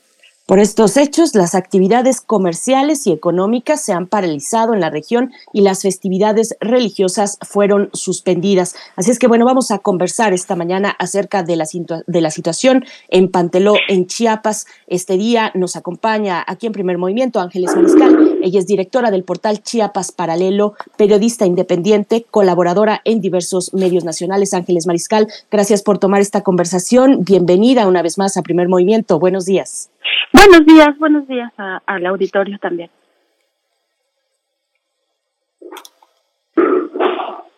Sí, este, Ángeles Mariscal, te ¿nos escuchas? Hola, eh, hola Ángeles Mariscal. Pues eh, pedirte que nos des un panorama sobre cómo ya, ya hicimos una pequeña introducción, pero pero no, eh, no quisiéramos tenerla pues de tu viva voz de una periodista que está vecindada allá en el estado. Sí, bueno, la, la situación, así como se escucha de un grupo pues armado que decidió defenderse contra eh, grupos o bandas criminales es una decisión muy fuerte que se tomó en esta comunidad.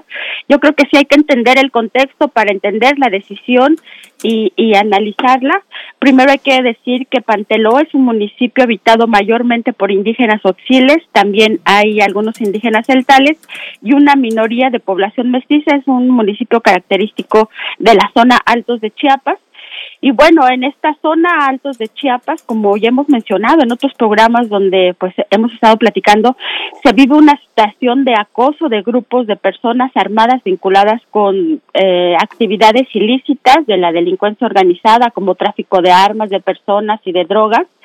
Y bueno, es Panteló colinda con Chenaló, es un lugar también, te digo, muy impactado por el crimen organizado con Aldama, una otra región que está ahí, también con Simojovel, en donde desde años antes también se ha denunciado la fuerte presencia del crimen organizado, lo han denunciado los habitantes y también líderes religiosos de la zona.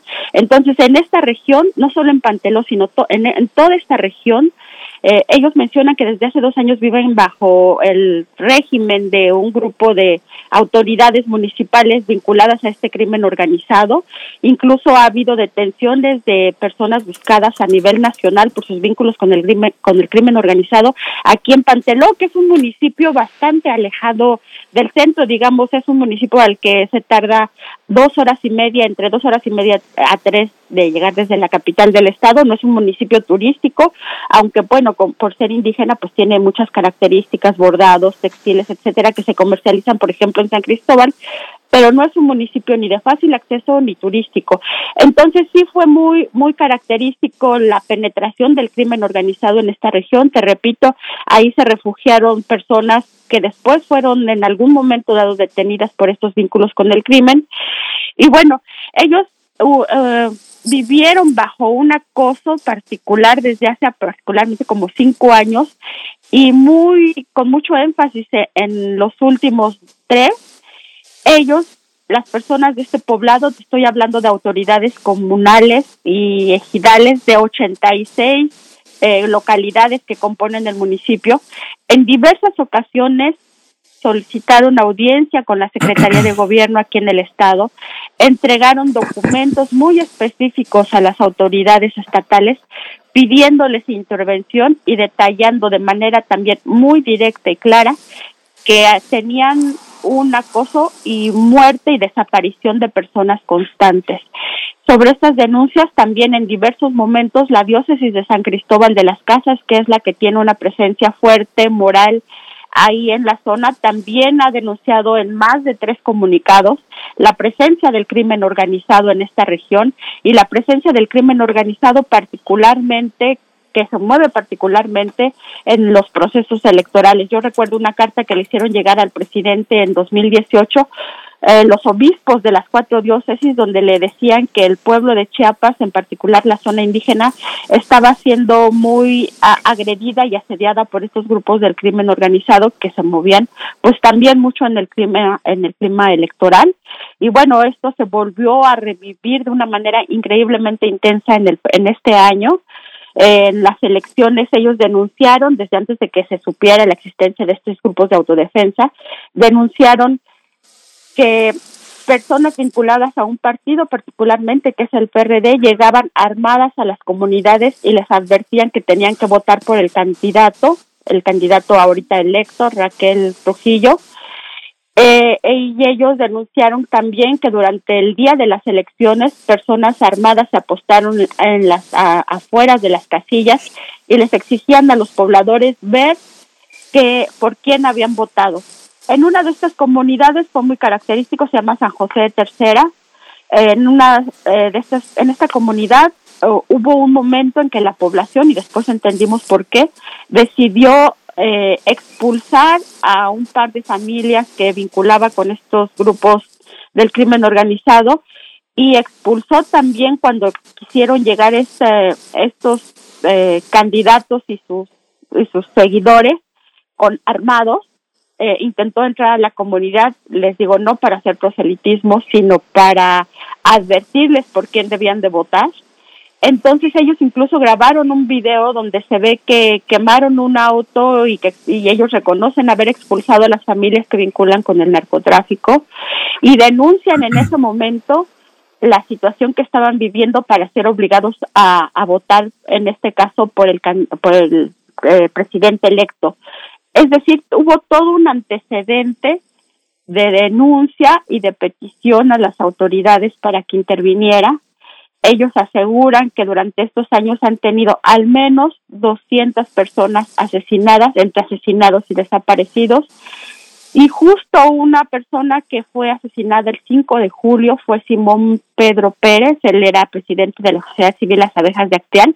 No fue el único porque justo ese mes antes hubieron al menos otras tres muertes de líderes de las localidades, pero fue muy característico y simbólico la muerte de Simón Pérez porque él días antes les había ayudado a hacer una nueva carta de denuncia a las autoridades pidiéndoles su intervención. Esa, esa carta fue entregada el 26 de junio es decir, una semana antes de que fuera asesinado. Y bueno, Simón Pedro y un grupo importante de la población, a pesar de este acoso por parte de grupos de la delincuencia que vivían, insistía en que buscaran la vía institucional, insistía en que, porque las abejas es un grupo pacifista, en que la vía de las armas no era la solución, pero ¿qué sucedió? Pues también lo, lo asesinan, lo asesinan en el marco de este nuevo intento de que las autoridades eh, pues volteen a la región y, actúen ante sus denuncias, te digo, documentadas. Y entonces es así que dos días después de la muerte de Simón Pedro, que ellos identifican como el límite al que pueden llegar, porque si no es por la vía que les proponía este grupo pacifista, ellos no ven otra forma de poder, pues lo que le llaman el buen vivir o vivir mejor, ellos analizan que están en una, en una situación de acoso increíblemente grande y fuerte. Y bueno, el 7 salen a la luz, lo hacen intentando entrar a la cabecera municipal donde están las autoridades actuales. Eh, la alcaldesa actual es esposa del, del alcalde electo. Intentan entrar, entonces las autodefensas, que ahora conocemos como el machete, intentan entrar a la cabecera con la intención de expulsar a las autoridades y de expulsar a las personas que tienen perfectamente ubicadas, que se dedican, les repito, a todos estos ilícitos. Y bueno, se da un enfrentamiento que también yo hay que puntualizar y ser muy enfático en esta parte, un enfrentamiento donde los grupos que acusan están ligados a la delincuencia utilizan bombas explosivas, ¿no? Bombas si bien son de fabricación artesanal, tienen un altísimo impacto explosivo y eso lo sabemos porque dos bombas sí detonaron una a la entrada de la comunidad, una al camino que accedería de la cabecera municipal a San José Tercera, que después también vimos es la sede de este grupo de autodefensas. Entonces ahí esa bomba, por ejemplo, destruyó más de siete viviendas. Nosotros platicamos con uno de los pobladores de las viviendas destruidas y nos explicó perfectamente el acoso que vivían, que vivieron durante esos años. Nos dijo, por ejemplo, que la casa de su vecino de enfrente en donde pusieron una de las bombas y que repito era para obstaculizar el paso de la entrada de las autodefensas, pues la familia, o sea, tres miembros de esa familia habían sido asesinados dos semanas, tres, perdón, dos meses antes por este grupo y eso por denunciar, por oponerse a este acoso. Entonces, como ese tipo de testimonios de muertes, de acoso, de asesinatos, han sido una constante cada vez que he ido a, ese, a esa cabecera municipal. Y bueno, eh, no las personas que acusan los grupos de autodefensa huyen de, la cabecera municipal, eh, nos dicen que se refugiaron en municipios cercanos. También al escuchar este impacto de bombas, y aquí también hay que recalcar que dos bombas también las colocaron en la comunidad nuevo israelita de donde es originario Simón Pedro. Una la logró desactivar el ejército, pero otra estalló y también destruyó viviendas, aunque el la estalló de manera controlada y los pobladores no resultaron afectados. Sí, varias viviendas, la iglesia, entonces hay que imaginar que si destruye viviendas y parte de una iglesia, si eran bombas de alto impacto con las que se pretende amedrentar a la población. Y bueno, el temor a que haya más bombas, a que haya más eh, agresiones, hizo que en su momento más de siete mil personas salieran de, de, la comunidad, entre habitantes de Panteló, pero también del municipio colindante de Chenaló, que también toda esa zona, esta región que pues prácticamente solo hay una división imaginaria, pero, pero viven las mismas problemáticas, eh, decidió salir por miedo a, a estos grupos, por miedo a que hubiera más bombas. En los testimonios de los desplazados siempre te contaban, sí, había disparos, había disparos, pero hubo un momento en que lanzaron bombas, ellos así lo relatan, ¿no? Entonces eso fue como que un mecanismo, una estrategia de terror que utilizaron, salieron como siete mil personas, y después, el día 25, el gobierno de Chiapas decide impulsar el retorno de muchos pobladores. Les dice que ya hay condiciones de seguridad porque ya está ahí la Guardia Nacional. Eh, olvidaba comentarles que después del, enfrentamiento del 7, eh, cuando llega la Guardia Nacional, las autodefensas lanzan un comunicado y les dicen, nos retiramos, no queremos un enfrentamiento con el gobierno, lo que queremos es que el gobierno solucione, pero estamos atentos de que estos grupos eh, sean detenidos que el alcalde, la alcaldesa actual y su esposo, el alcalde electo, no regresen a la zona. Queremos una acción de la justicia, lo dicen ante la comisionada nacional para el diálogo con los pueblos indígenas, Josefina Bravo, a quien incluso invitan a, a, la comunidad San José III el día que hacen la presentación de las autodefensas y en esa reunión miles de indígenas llegan a, manifestar su apoyo a estos grupos de autodefensa y a narrarla nuevamente ante la funcionaria la situación que estaban viviendo. Pero bueno, el gobierno decide, no, no hay detenidos, salvo alguien que dicen eh, participó en la muerte de Simón Pedro, es el, la única persona pues detenida, y aún así deciden impulsar, les repito, el regreso de desplazados y junto con los desplazados regresan a la cabecera municipal, algunos funcionarios municipales, sus familias y personas a las que la población ubica como, sobre todo nos dijeron, vendedores de droga, vendedores de armas y personas que, que pues participaron en, en la explosión de estos explosivos. Y esto provoca que el día 26, es decir, empiezan el retorno el día 24, 25, y ellos tienen una asamblea, las autodefensas, con, con representantes de los 18 barrios de la cabecera municipal.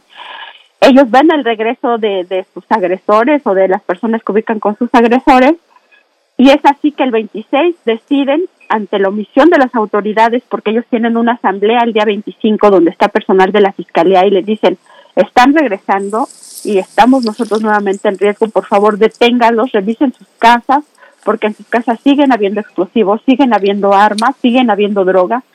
La fiscalía les dice, no tenemos aún orden del juez y no podemos actuar así.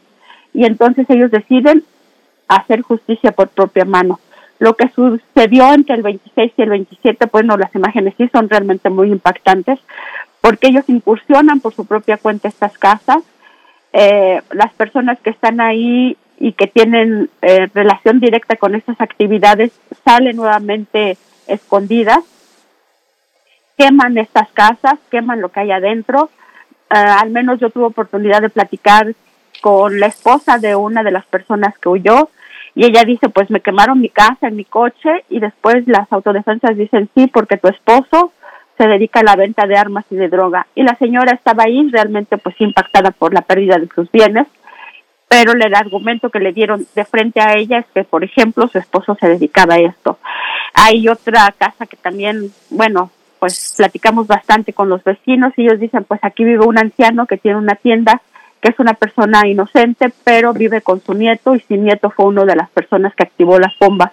Entonces, él, o sea, se tienen que salir porque aquí ya no vamos a permitir eso. Son algunos, te repito, de los testimonios de, la, cómo se vivió ahí esta situación, de la decisión, del porqué de la decisión de tomar la cabecera municipal cuando ven que regresan sus agresores y estas personas. Y bueno, hemos estado regresando para tratar de tener el panorama de primera mano y ahí yo, nosotros, o, yo vi a varios jóvenes, no solo indígenas, sino de la población mestiza, caminar ya tranquilos a pesar de que se vivía como una zona de guerra en ese momento. Y ellos te dicen, uno me dice, yo soy doliente porque a mí me mataron a mi tío, ¿no? Otro, un joven, pues te digo que se ve de una posición acomodada, dice, esto está muy impactante, pero yo puedo ya caminar por la calle porque antes eh, las personas, estas que ya no están, pues se, se, paseaban en sus camionetas con almas de alto poder y nosotros ni siquiera podíamos volver a verlas. Y nos narra que él, por su condición económica, pues su familia decidió enviarlo a San Cristóbal, pero en ese momento regresa. Con eso te quiero decir que a pesar de estas imágenes brutales, fuertes, de esta justicia por propia mano, de esto que desde fuera impacta, la población adentro sí está en todo este proceso de reconstruir su tejido social de análisis. También están los familiares de las personas que participaron en estas actividades y que pues se sienten muy impactadas, por supuesto, pero la situación se dio de esa manera, ¿no? Hubo sobre todo omisión de las autoridades eh, que no intervinieron durante todos estos años, que no intervino ante llamados constantes de ayuda, de auxilio y de querer que todo se solucionara por la vía institucional y el resultado es este. Ahora algunos líderes religiosos o de la zona advierten al Estado mexicano que si no se soluciona la situación de Panteló, pero también de municipios colindantes que viven la misma situación que Panteló, pues que no se sorprendan si la comunidad o las comunidades también deciden armarse y actuar por su cuenta propia para expulsar de su región a estos grupos de la delincuencia organizada. Y bueno, ahorita como una muestra más de que ellos, eh, la población de Panteló desea pues que haya una solución de fondo, una solución, ellos dicen eh, que haya paz con justicia, eh, aceptaron una comisión de mediación que organizó la diócesis de San Cristóbal de las Casas, es un grupo de sacerdotes y religiosas quienes les propusieron a los grupos de autodefensa detener en este momento sus acciones y darle una nueva oportunidad de diálogo con el Estado, de diálogo y de solución. Los pobladores aceptan y dicen, sí, pero esto pasa por la destitución de las autoridades municipales. Y bueno, sobre las autoridades municipales hay toda una historia con mucho detalle de los asesinatos, incluso que entre ellos entre familiares se hicieron, de los homicidios, los dan con mucho detalle lo que hace ver que son relatos reales del impacto que han sufrido. Entonces le piden a las autoridades, no pueden volver estas personas, ¿no? Y eh, también insisten en que este no es un problema entre indígenas y no indígenas, ¿no? Porque eso también se estuvo manejando, dado que la población que decide activarse como grupos de autodefensa, en la mayoría son indígenas, pero insisten, no vayan a confundir esto con una guerra de castas, no vayan a confundir esto con un asunto partidista, no vayan a confundir esto con un asunto político que tenga que ver solo con la destitución de las autoridades y explican, te repito, con mucho detalle, nombres, datos, hechos, cifras del impacto y dicen esto es un es una acción contra los grupos de la delincuencia organizada y las personas que participan en ella. Entonces es así que aceptan el diálogo. Mañana van a tener una primer reunión entre autoridades, eh, las autodefensas, los representantes de una comisión de 20 eh, eh, personas de las diferentes comunidades, va a ser en Panteló. Y bueno, lo que se espera ahí es que nuevamente reiteren esta situación de su búsqueda de paz y de justicia y que pase por realmente una acción de la justicia. Estas personas han insistido y te repito, es una situación que realmente impactó a Chiapas e impactó justo cuando desafortunadamente aquí se empezaron a vivir enfrentamientos entre grupos de la delincuencia organizada, enfrentamientos que han sido muy fuertes para la población y que se han dado incluso en la capital, con un saldo, por ejemplo, de cuatro muertes. En la semana pasada, en la zona fronteriza, grupos de personas armadas colocaron retenes en un municipio que se llama Frontera con Malapa, también quemaron la presidencia, asesinaron a varias y bueno, pobladores que transitan por la zona prácticamente dijeron que ya no podían transitar porque los detienen, los amagan, les revisan sus coches, les preguntan de una manera muy violenta si no es que pertenecen al grupo contrario, es decir, dos grupos al menos de cárteles de, de, grupos de la delincuencia se están muy activos en, en la zona fronteriza, han estado en la capital y en otros municipios con acciones de enfrentamientos y violencia, lo cual también es un indicativo de, de por qué en la región indígena, una región pues que tiene sus distintas problemáticas, pero esto sí fue una situación extraordinaria, el impacto de los grupos de la delincuencia sí fue extraordinario, muy brutal y muy violento, porque ellos entienden las diferencias que puedan tener por tierras u otro sentido, pero no esto. Y te repito, en Chiapas en los últimos meses y particularmente las últimas semanas, también hay indicativos muy grandes de esta violencia que quizás se vive de mayor manera en el país, pero que aquí no había estado, que está impactando en la zona indígena y que finalmente fue el detonante para que los indígenas que tienen una relación muy estrecha entre sí y una concepción de la comunidad y de la lucha comunitaria y de la cuestión comunitaria muy grande hayan decidido unirse y al menos en este municipio tratar de expulsar a estos grupos de la delincuencia. Este es a grandes rasgos la situación que se vive ahorita aquí en Chiapas. Gracias, Ángeles Mariscal. Bueno, con mucho detalle este reporte, eh, con muchos elementos que nos pones a la mesa la consideración de la audiencia. Te pregunto, eh, pues al tratarse de una relación que, te, bueno, de una situación, digamos, que, que relaciona a la delincuencia organizada, donde también se ha dado el uso de artefactos explosivos de gran poder, cómo, cómo se ha dado la presencia de la Guardia Nacional o del Ejército Mexicano. ¿Podemos hablar un poco de eso, por favor? Sí, eh,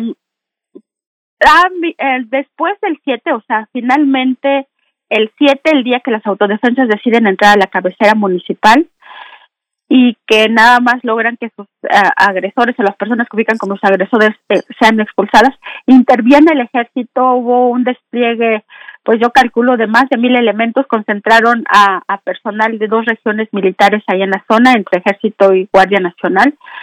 En un primer momento las autodefensas se confrontan con ellos, no hay ninguna persona fallecida, hubieron algunas personas muertas.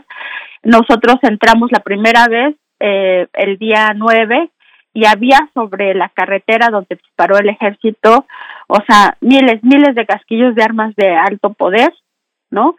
Eh, las autodefensas se confrontan en un primer momento con ellos, después es que deciden replegarse y entiendo que establecen un diálogo con los mandos militares, ellos así lo refieren, diciéndoles nuestro problema no es con ustedes, si ustedes se quedan y garantizan la paz y la seguridad y la justicia, está bien y nosotros nos retiramos. Es así que el ejército establece varios retenes en la zona establece también un cuartel provisional en la cabecera municipal de Panteló y de alguna manera la situación empezaba a calmarse cuando, repito, es el día 25 que regresan personas que ubican como sus agresores. Entonces, nuevamente, aquí es la población, no es la autodefensa la que sostiene la asamblea y decide la población, es decir, representantes de los 18 barrios, actuar contra sus agresores, eh, repito, pues quemar las viviendas y los bienes que ahí estaban. El ejército lo que hace es que se repliega, se repliega hacia la parte exterior del municipio, o sea, en la entrada, no interviene porque, bueno, ellos dicen no se utilizaron armas eh, en esta acción y entonces no, nosotros no tenemos ninguna injerencia en este sentido, ni si hubieran utilizado armas, se hubieran tenido que intervenir, pero ellos dicen esto lo tienen que resolver las autoridades civiles, en este caso el gobierno federal y el estatal, y nosotros, en tanto no se viole la ley federal de uso de armas de fuego, pues nada más estamos pendientes aquí. Eh, las autodefensas actuaron eh, y los grupos militares pues se retiran a las afueras. Ahorita siguen estando ahí, pero sí hay diálogo con las autodefensas en el sentido de decir, si se llegan a accionar armas de fuego, nosotros íbamos a intervenir, si no, pues traten de resolverlo como pues con, con la con la participación de las autoridades del, del gobierno federal y estatal. Entonces les llama quizá mucho la atención que porque si este el ejército no interviene, no interviene por este motivo y yo creo que no interviene porque también tiene claro que no es una situación de conflicto entre dos grupos de personas o pobladores regionales, sino es una acción que están haciendo contra grupos de la delincuencia que ha impactado la zona y en tanto pues no hagan uso de armas de uso exclusivo del ejército, a quien toca es a intervenir hasta las, a las autoridades federales y estatales. Claro, eh, bueno, también mi compañero Miguel Ángel Quemán quería eh, comentar algo, algo al respecto. Sí, Miguel Ángel, te Sí, este, estamos frente a un, a un caso como totalmente legítimo, Ángeles, de, de, de, autodefensas, de, de, este, a lo mejor no llamarlos necesariamente autodefensas, pero sí de un pueblo que toma por su cuenta eh, la organización de su seguridad y de sus contingencias en esa materia de violencia. Si uno piensa que la Guardia Nacional se queda paralizada y el pueblo acomete con esta actitud tan proactiva, eh, esto contradeciría eh, la política de seguridad que ha emprendido el presidente y tendríamos que reconocer que es una, es una autodefensa necesaria en Chenalo. Pues yo creo que, que si no hubiera sido esta oleada de muertes y de asesinatos y este incremento de muertes y este indicativo tan fuerte de, de haber matado a uno de los grupos, o al líder de uno de los grupos que buscaba e insistía por la vía pacífica, pues ellos no hubieran actuado, aunque según nos relatan, sí fue que se prepararon desde meses antes, sí fue que fueron analizando la situación, porque repito, ellos tienen como característica hacer análisis de su realidad muy puntuales, ser eh, personas que toman decisiones de manera comunitaria. Ninguna decisión de ninguna de las comunidades se toma de manera individual, todo siempre se hace de manera comunitaria, entonces ellos así deciden. Y el día 18 que eh, nos convocan a la, a la comunidad San José Tercera, y nos dicen, pues aquí van a estar las autodefensas y queremos comentarles cómo estamos. Ese día fue muy impresionante que hayan acudido miles de pobladores, porque es un, repito, un municipio poco accesible, es un municipio donde a las comunidades, como en todo Chiapas, le cuesta ir de un lugar a otro porque sus recursos siempre son limitados. Sin embargo, ahí se reunieron miles de representantes de las 86 comunidades y ahí expresaron su solidaridad a las autodefensas y dijeron que algunas comunidades todavía no estaban antes de, la muerte de Simón Pedro seguras de que esa fuera la vía para poder eh, salir de esta situación de acoso del crimen. Sin embargo, ese día 86 ese día, perdón, ese día 20, ese día 18, las 86 comunidades se representan e, y, deciden apoyar a las autodefensas. Entonces ustedes pueden checar las imágenes de lo emotivo, lo fuerte que fue este respaldo hacia las autodefensas y pues nosotros que conocemos el Estado y conocemos también esto que te digo, que las decisiones siempre se toman de manera comunitaria, nunca de manera individual, fue para nosotros un indicativo de que realmente estos grupos de autodefensa sí tenían el apoyo del poblado y de alguna manera pues era legítimo su causa por el impacto que, que tuvieron y que han tenido ante este pues ante este acoso que repito no es ajeno para ningún habitante de México el vivir bajo el acoso del crimen organizado con este impacto en muertes en desapariciones y desafortunadamente según acusaciones hasta este momento de, los pobladores con autoridades eh, coludidas, ¿no? En este caso sus autoridades, al menos sus autoridades municipales directas, sí señalan muy directamente de estar coludidas con estos grupos del crimen. Y repito, desafortunadamente no es algo único que pase en el Estado, sino es algo que se ha vivido en otras regiones del país también. Bien, pues Ángeles Mariscal, una última cuestión muy brevemente antes de despedirnos. ¿Qué, ¿Qué, sigue con estas mesas de diálogo? ¿Cuándo inician? Recuérdanos, por favor, para que la audiencia, para que todos podamos estar pues pendientes de lo que ocurre en Panteló, en Chiapas. Sí, con la, insisto, con la mediación de estos líderes morales que forman parte de la diócesis de San Cristóbal, eh, inicia mañana un primer diálogo Mañana están convocadas autoridades municipales y federales a la cabecera municipal, eh, donde pues también siguen retenes y sigue bajo el control de, los pobladores y de las autodefensas. Ellos han insistido en que toda eh, solución tiene que pasar por la destitución de estas autoridades municipales acusadas de tener vínculos con el crimen y por la detención de y la de personas y del tráfico de drogas, de personas y de armas que hay fuertemente en toda esta región. Y entonces ellos insisten, en el momento en que suceda eso, nosotros nos desarmamos y, y nos retiramos, ¿no? Eh, pero pues repito, todo pasa por una acción de la justicia muy clara y muy, muy directa habrá que ver mañana cuál es la postura de las autoridades que ha sido pues hasta el momento también eh, no se ha manifestado al menos no han querido dar entrevistas con medios de comunicación. Los comunicados no no han sido pues no ha habido realmente no ha habido. Y hay pues imagino que también están impactadas no sé si no lo esperaban pero han guardado sobre todo silencio ante esto, entonces mañana es una oportunidad de que también hablen, de que también dialoguen con la comunidad y de que también pues lleguen acuerdos que permitan que estos grupos armados de autodefensa se desactiven y también lo ven como municipios cercanos y también impactados como el crimen como una posibilidad de también eh, que se accione, que accionen las autoridades y no tengan ellos que hacer este tipo de intervenciones. Es decir, no tengan ellos que formar sus propias autodefensas, sino ellos siempre, con este sentido pues fuertemente religioso que también tienen, eh, pues han buscado la vía por la vía pacífica para que esto se solucione. Entonces mañana hay que estar pendientes de cuál es la, la postura de las autoridades, si solo van a escuchar, si realmente van a dar informes de cómo va el avance de las investigaciones, que expliquen por qué no han sido detenidas ninguna de estas personas. Tendrían que explicar también cómo van las investigaciones en el caso de la alcaldesa y de su esposo, el alcalde, y, y ver qué, qué, procede, pero eh, las comunidades esperan que esto sea en términos de hecho, ¿no? Mañana habrá que ver cuál es la, la situación, la postura y ver qué más sigue. Uh -huh, por supuesto. Pues muchísimas gracias Ángeles Mariscal por toda esta por toda esta explicación tan completa. Felicidades por Chiapas Paralel, es un gran portal independiente. Te seguimos y, y, te agradecemos muchísimo esa disposición de compartir con los radioescuchas de Radio UNAM y nosotros pues esta esta problemática que a todos nos importa y a todos nos compete. Muchas gracias Ángeles. Muchas gracias por la invitación y seguimos en contacto.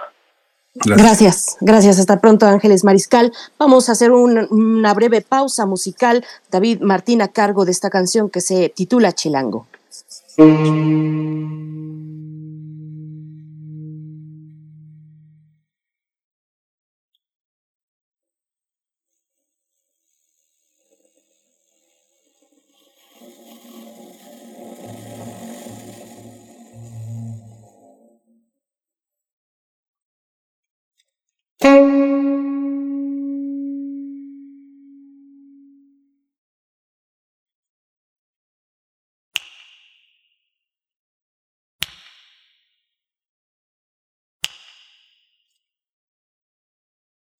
Mm-hmm.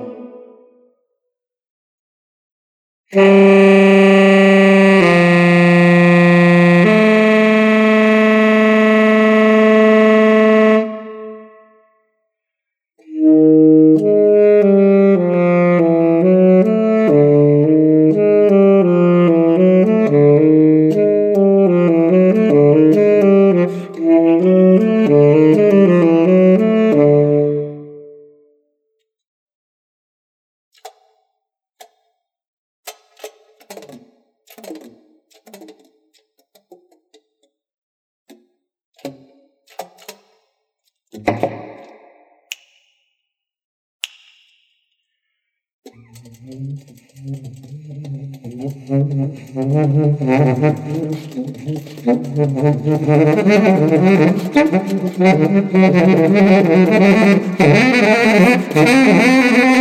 you.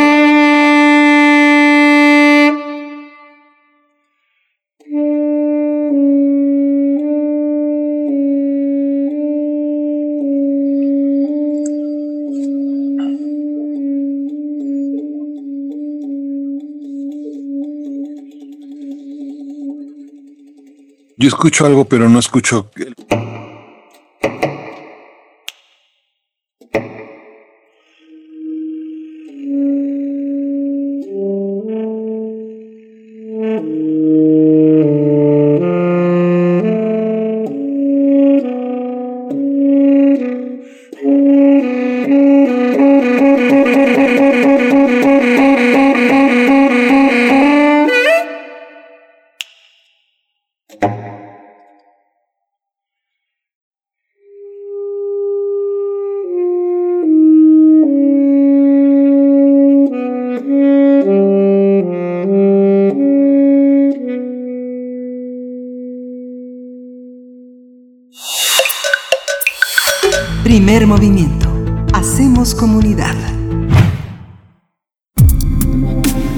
Del día.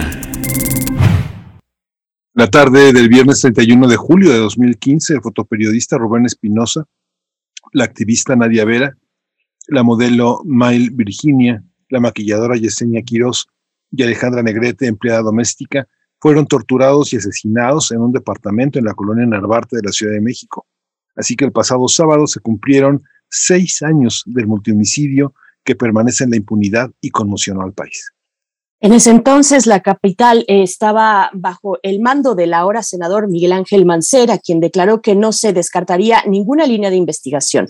Sin embargo, tanto Nadia Vera como Rubén Espinosa, originarios de Veracruz, tenían antecedentes de amenazas por parte del gobierno de Javier Duarte debido a su trabajo como activista y fotoperiodista respectivamente.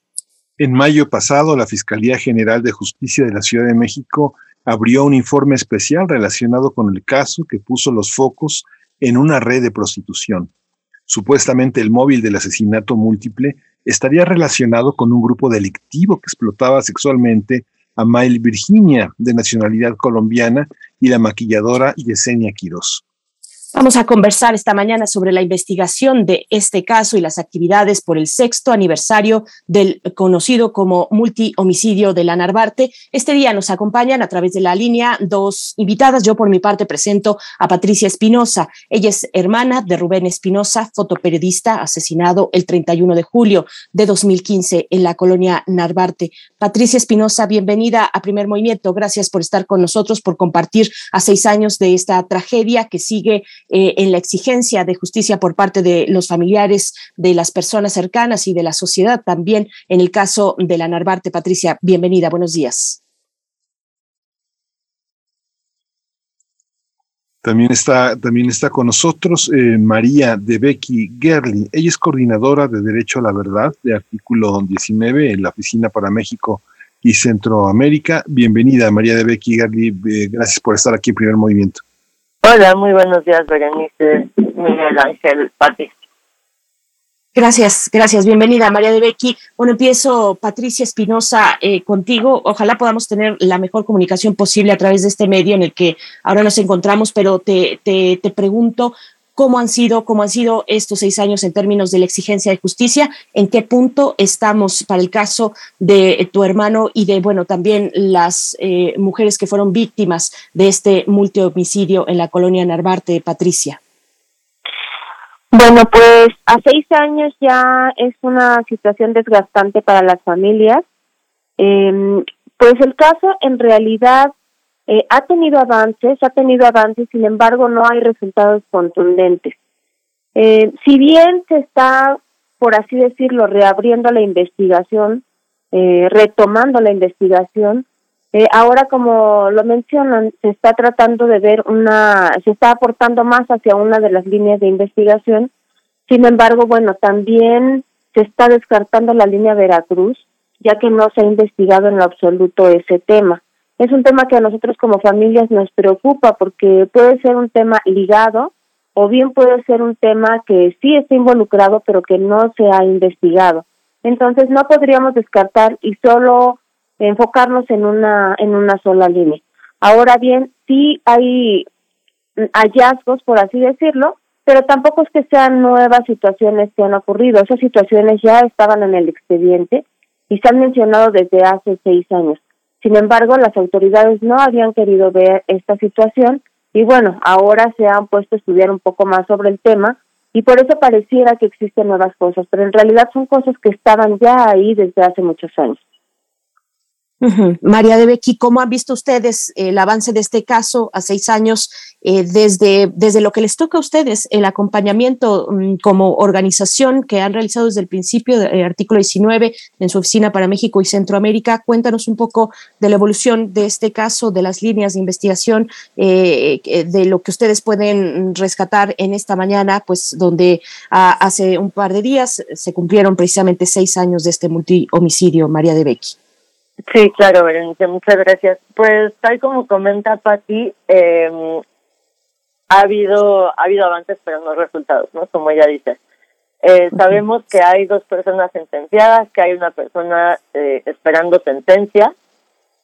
Sabemos que esas tres personas sí estuvieron ahí, sí cometieron los crímenes, pero también creemos que puede haber habido más personas Todavía a seis años no sabemos cuál es el móvil del crimen, no sabemos quiénes son los autores intelectuales del crimen. Y esto nos, esto es grave para este caso, ¿no? Porque no tenemos verdad, no hay, no hay justicia realmente, pero también porque esto hace que no se puedan cumplir con las garantías de no repetición. Mientras no sepamos eh, quiénes son los, los autores intelectuales, mientras no se vea eh, todos los, posibles móviles no del crimen, no se puede garantizar la no repetición. Esto quiere decir que los asesinatos siguen cometiéndose, que los feminicidios siguen cometiéndose. Y también algo muy importante es el tema de las filtraciones. Eh, desde el principio esta, este caso hubo filtraciones que revictimizaron a, a, cada una de las personas, no a Mile, a Nadia, a Rubén, a Alejandra, a Yesenia de maneras diferentes y justo lo que ha pasado ahora es de nuevo una filtración, ¿no? Esto que, que comentaban de cómo se ha... Eh, hay una tendencia, digamos, en la investigación hacia el tema de, de trata de personas. Está basado en una, en una filtración más, ¿no? Esto es algo en lo que hemos insistido muchísimo desde las familias y desde eh, los abogados, las abogadas, en términos de que también la no repetición de las sensaciones, ¿no? Que se sigue filtrando información tendenciosa y algo fundamental que, que empujamos desde el artículo 19, desde, desde la representación legal que tenemos con la familia de Rubén Espinosa, es la línea de Veracruz, ¿no? Se ha avanzado, como dice Patti, mucho, bueno, no, no sé si mucho, pero se ha avanzado en en esta otra línea de investigación que tiene que ver con trata de personas, con narcomenudeo, pero siempre hay una, como si hubiera una, una imposibilidad de avanzar en la línea Veracruz, ¿no? En, cuando sabemos que durante el gobierno de Javier Duarte de Ochoa fue el gobierno más eh, letal para la prensa, sabemos que Nadia y Rubén salieron de Veracruz por eh, amenazas que tuvieron a su vida por incluso violaciones a sus derechos humanos. Eh, Nadia y Rubén vinieron a la Ciudad de México buscando refugio y aquí fueron fue asesinado Rubén, fue asesinada Nadia, víctima de feminicidio. Y seguimos insistiendo en que esta es una línea fundamental eh, y que no nos vamos a quedar con, con la línea que están empujando siempre y cuando no no descarten esta línea realmente, siempre y cuando no veamos que hay un avance realmente en cuanto a cuáles pueden ser las implicaciones de, eh, de, de la línea Veracruz en este caso.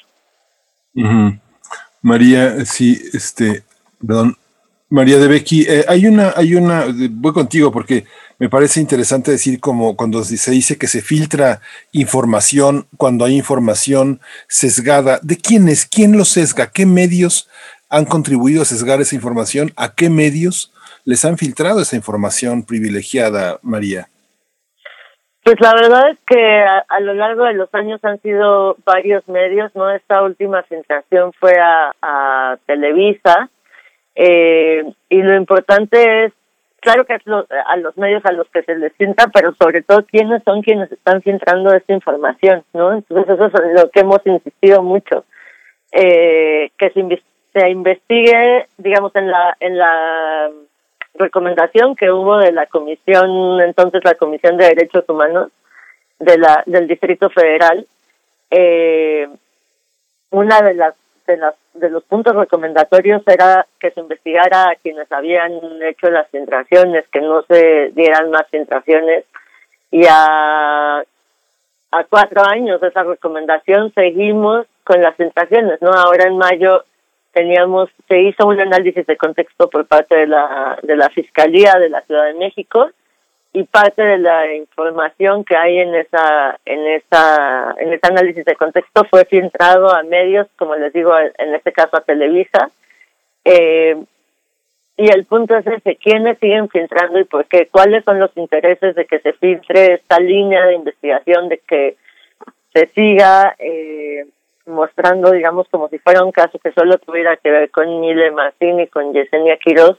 Y sobre todo, algo muy importante es los impactos eh, psicosociales que tienen esas filtraciones en las familias y también en, en otros casos, ¿no? Porque es como un eh, como un ejemplo de lo que puede pasar de cómo funciona la fiscalía que, que va teniendo como ligas con algunas con algunas medios de comunicación y cómo esta narrativa que tiene la fiscalía se va posicionando, ¿no? Decíamos en algún momento que eran como juicios mediáticos, que incluso cuando no había habido juicio ya se estaba enjuiciando a las personas eh, por medio de las filtraciones, ¿no? Que, revictimizan a cada una de las personas que fueron asesinadas, pero también a sus familiares. Patricia, Patricia Espinosa, eh, eres la hermana de Rubén, digamos, no eres una activista, no eres una periodista. Este, ¿Cómo ha sido todo ese proceso?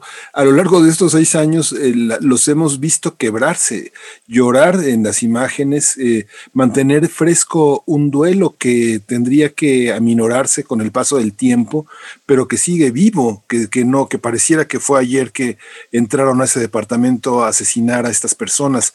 ¿Cómo ha sido, cómo ha sido tu percepción de los medios?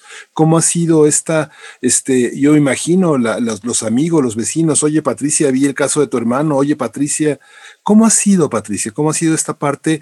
¿Puedes contarnos un poco estos seis años?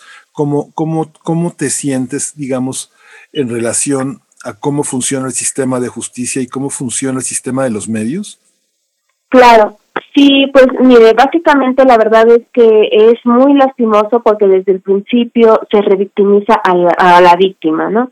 Finalmente, la estigmatización es una situación que persigue a todas las familias.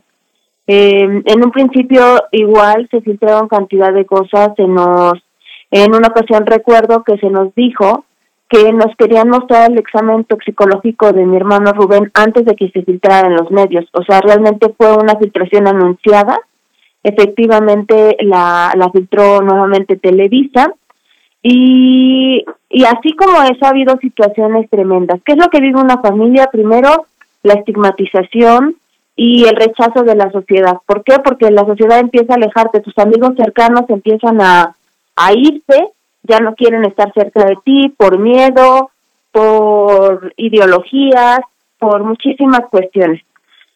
Y posteriormente, bueno, el maltrato de las autoridades es lo que viene a ponerle la cereza al pastel porque finalmente te sientes como pues abandonado y perdido. Piensas en un principio que esto va a avanzar rápido, pero finalmente con el paso del tiempo te das cuenta que no es así y que no solo tienes que, que luchar con el duelo y el dolor de la pérdida de tu familiar, sino que además tienes que enfrentarte a las autoridades, quienes son quienes te están poniendo el pie todo el tiempo.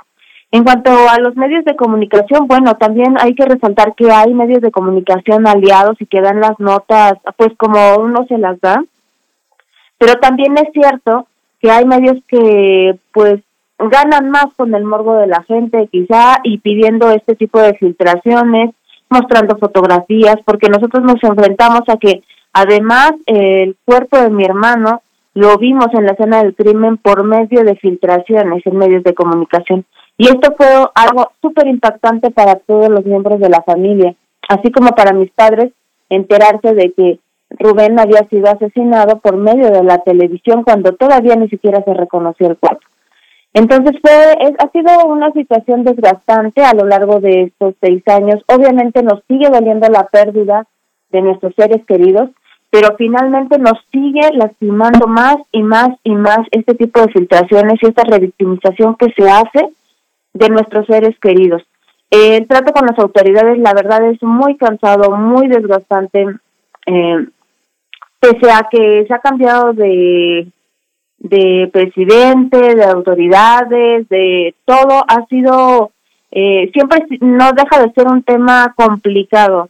Y más cuando te das cuenta de que en realidad la investigación desde un principio está mal hecha y es tendenciosa, ¿no? Finalmente es así. Eh, digamos, en este último caso no se filtró mucha, mucho tema sobre mi hermano, sino básicamente se están enfocando sobre Yesenia y sobre Mile, pero no deja de lastimar y no deja de doler porque en realidad es un solo caso y ahora, bueno, todas las familias nos hemos vuelto una familia y nos duele a todos todo lo que está pasando. Entonces, bueno, eh, quizá las autoridades piensan que con esto las familias se van a separar, sin embargo, no, realmente nos unimos más porque pues tenemos el mismo dolor y sí nos sigue doliendo a seis años porque no podemos saber la verdad no podemos tener justicia para nuestros seres queridos y eso es lo que hemos buscado todo este tiempo. Por eso hemos estado presentes y exigiendo. Y si bien, como usted lo menciona, yo no soy periodista, eh, yo no soy activista, realmente mi vida cambió a raíz de, de este homicidio de mi hermano y de estos feminicidios. A raíz de eso, pues he tenido que estar en esta situación, he tenido que aprender y enfrentarme pues a todos estos retos, ¿no? Y no solo yo, sino todas las familias. En realidad no es algo que pedimos, nosotros no es que quisiéramos estar aquí, pero pues lo hacemos por amor, por cariño y porque lo único que buscamos es justamente eso, que haya justicia, que sepamos la verdad y que no se repitan estos hechos.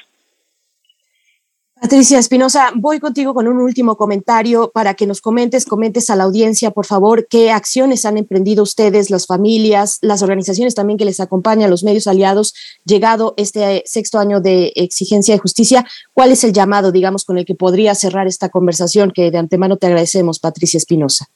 Sí, muchas gracias. Pues mira, a lo largo de cada año hacemos acciones de memoria, de recuerdo y de exigencia de justicia. Eh, siempre se hacen eventos. Ahora, bueno, el año pasado y este con la pandemia ha sido un poco más complicado. Sin embargo, siempre se hacen actos de memoria. Este año se renombraron las calles de la colonia Narvarte, se colocaron algunas placas en esa colonia y se hacen actos pues eh, más culturales como canto, baile, la mesa de diálogo. Normalmente se hacen varios, varios, varios actos para recordarle a la sociedad que esto ya no lo podemos permitir, que, que las autoridades deben darnos respuesta y que ya no queremos que ocurran más estos actos en, en el mundo, en México, ¿no? Finalmente a nosotros ya nos pasó, pero no queremos que les pasen a otras familias. Normalmente siempre lo hacemos por recordarles y por tenerlos presentes y también por decirles a las autoridades pues que no vamos a dejar el tema y que aquí seguimos y que aquí estamos. El mensaje final que yo podría dar es decirle a las autoridades que ya se les acabó el tiempo y que ya no tienen más tiempo para seguirlo perdiendo, que realmente cada aniversario es lo que pedimos, que ojalá el próximo aniversario solo hagamos actos de memoria y no actos de exigencia, pero así hemos llevado seis años y ya hemos eh, aguantado muchos cambios en todos lados, ¿no? Cambios en jefe de gobierno, de presidente, de procurador, de cantidad de personas y hemos dado el tiempo la, de la curva de aprendizaje, por así decirlo, y hemos esperado y aguantado, a pesar de que estamos aquí y de que participamos eh, activamente en las mesas de trabajo, porque así le exigimos las familias y las personas que nos representan, finalmente eh, no hay avances y entonces creemos que ya esto es demasiado y sí les decimos a las autoridades que finalmente ya se les acabó el tiempo y que no vamos a llegar a un aniversario más sin resultados. Ya tienen que demostrar que están haciendo su trabajo, tienen que descartar todas las líneas de investigación para que nosotros podamos tener en realidad pues esa verdad y esa justicia que hemos exigido por todo este tiempo. Claro. Muchas gracias, muchas gracias por su participación a las dos. Gracias a ti, Patricia Espinosa, por convertirnos a todos en hermanos de Rubén Espinosa.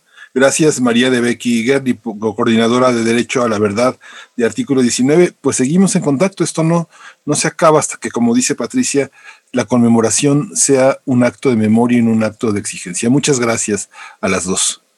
Muchas gracias. Gracias, buenos días.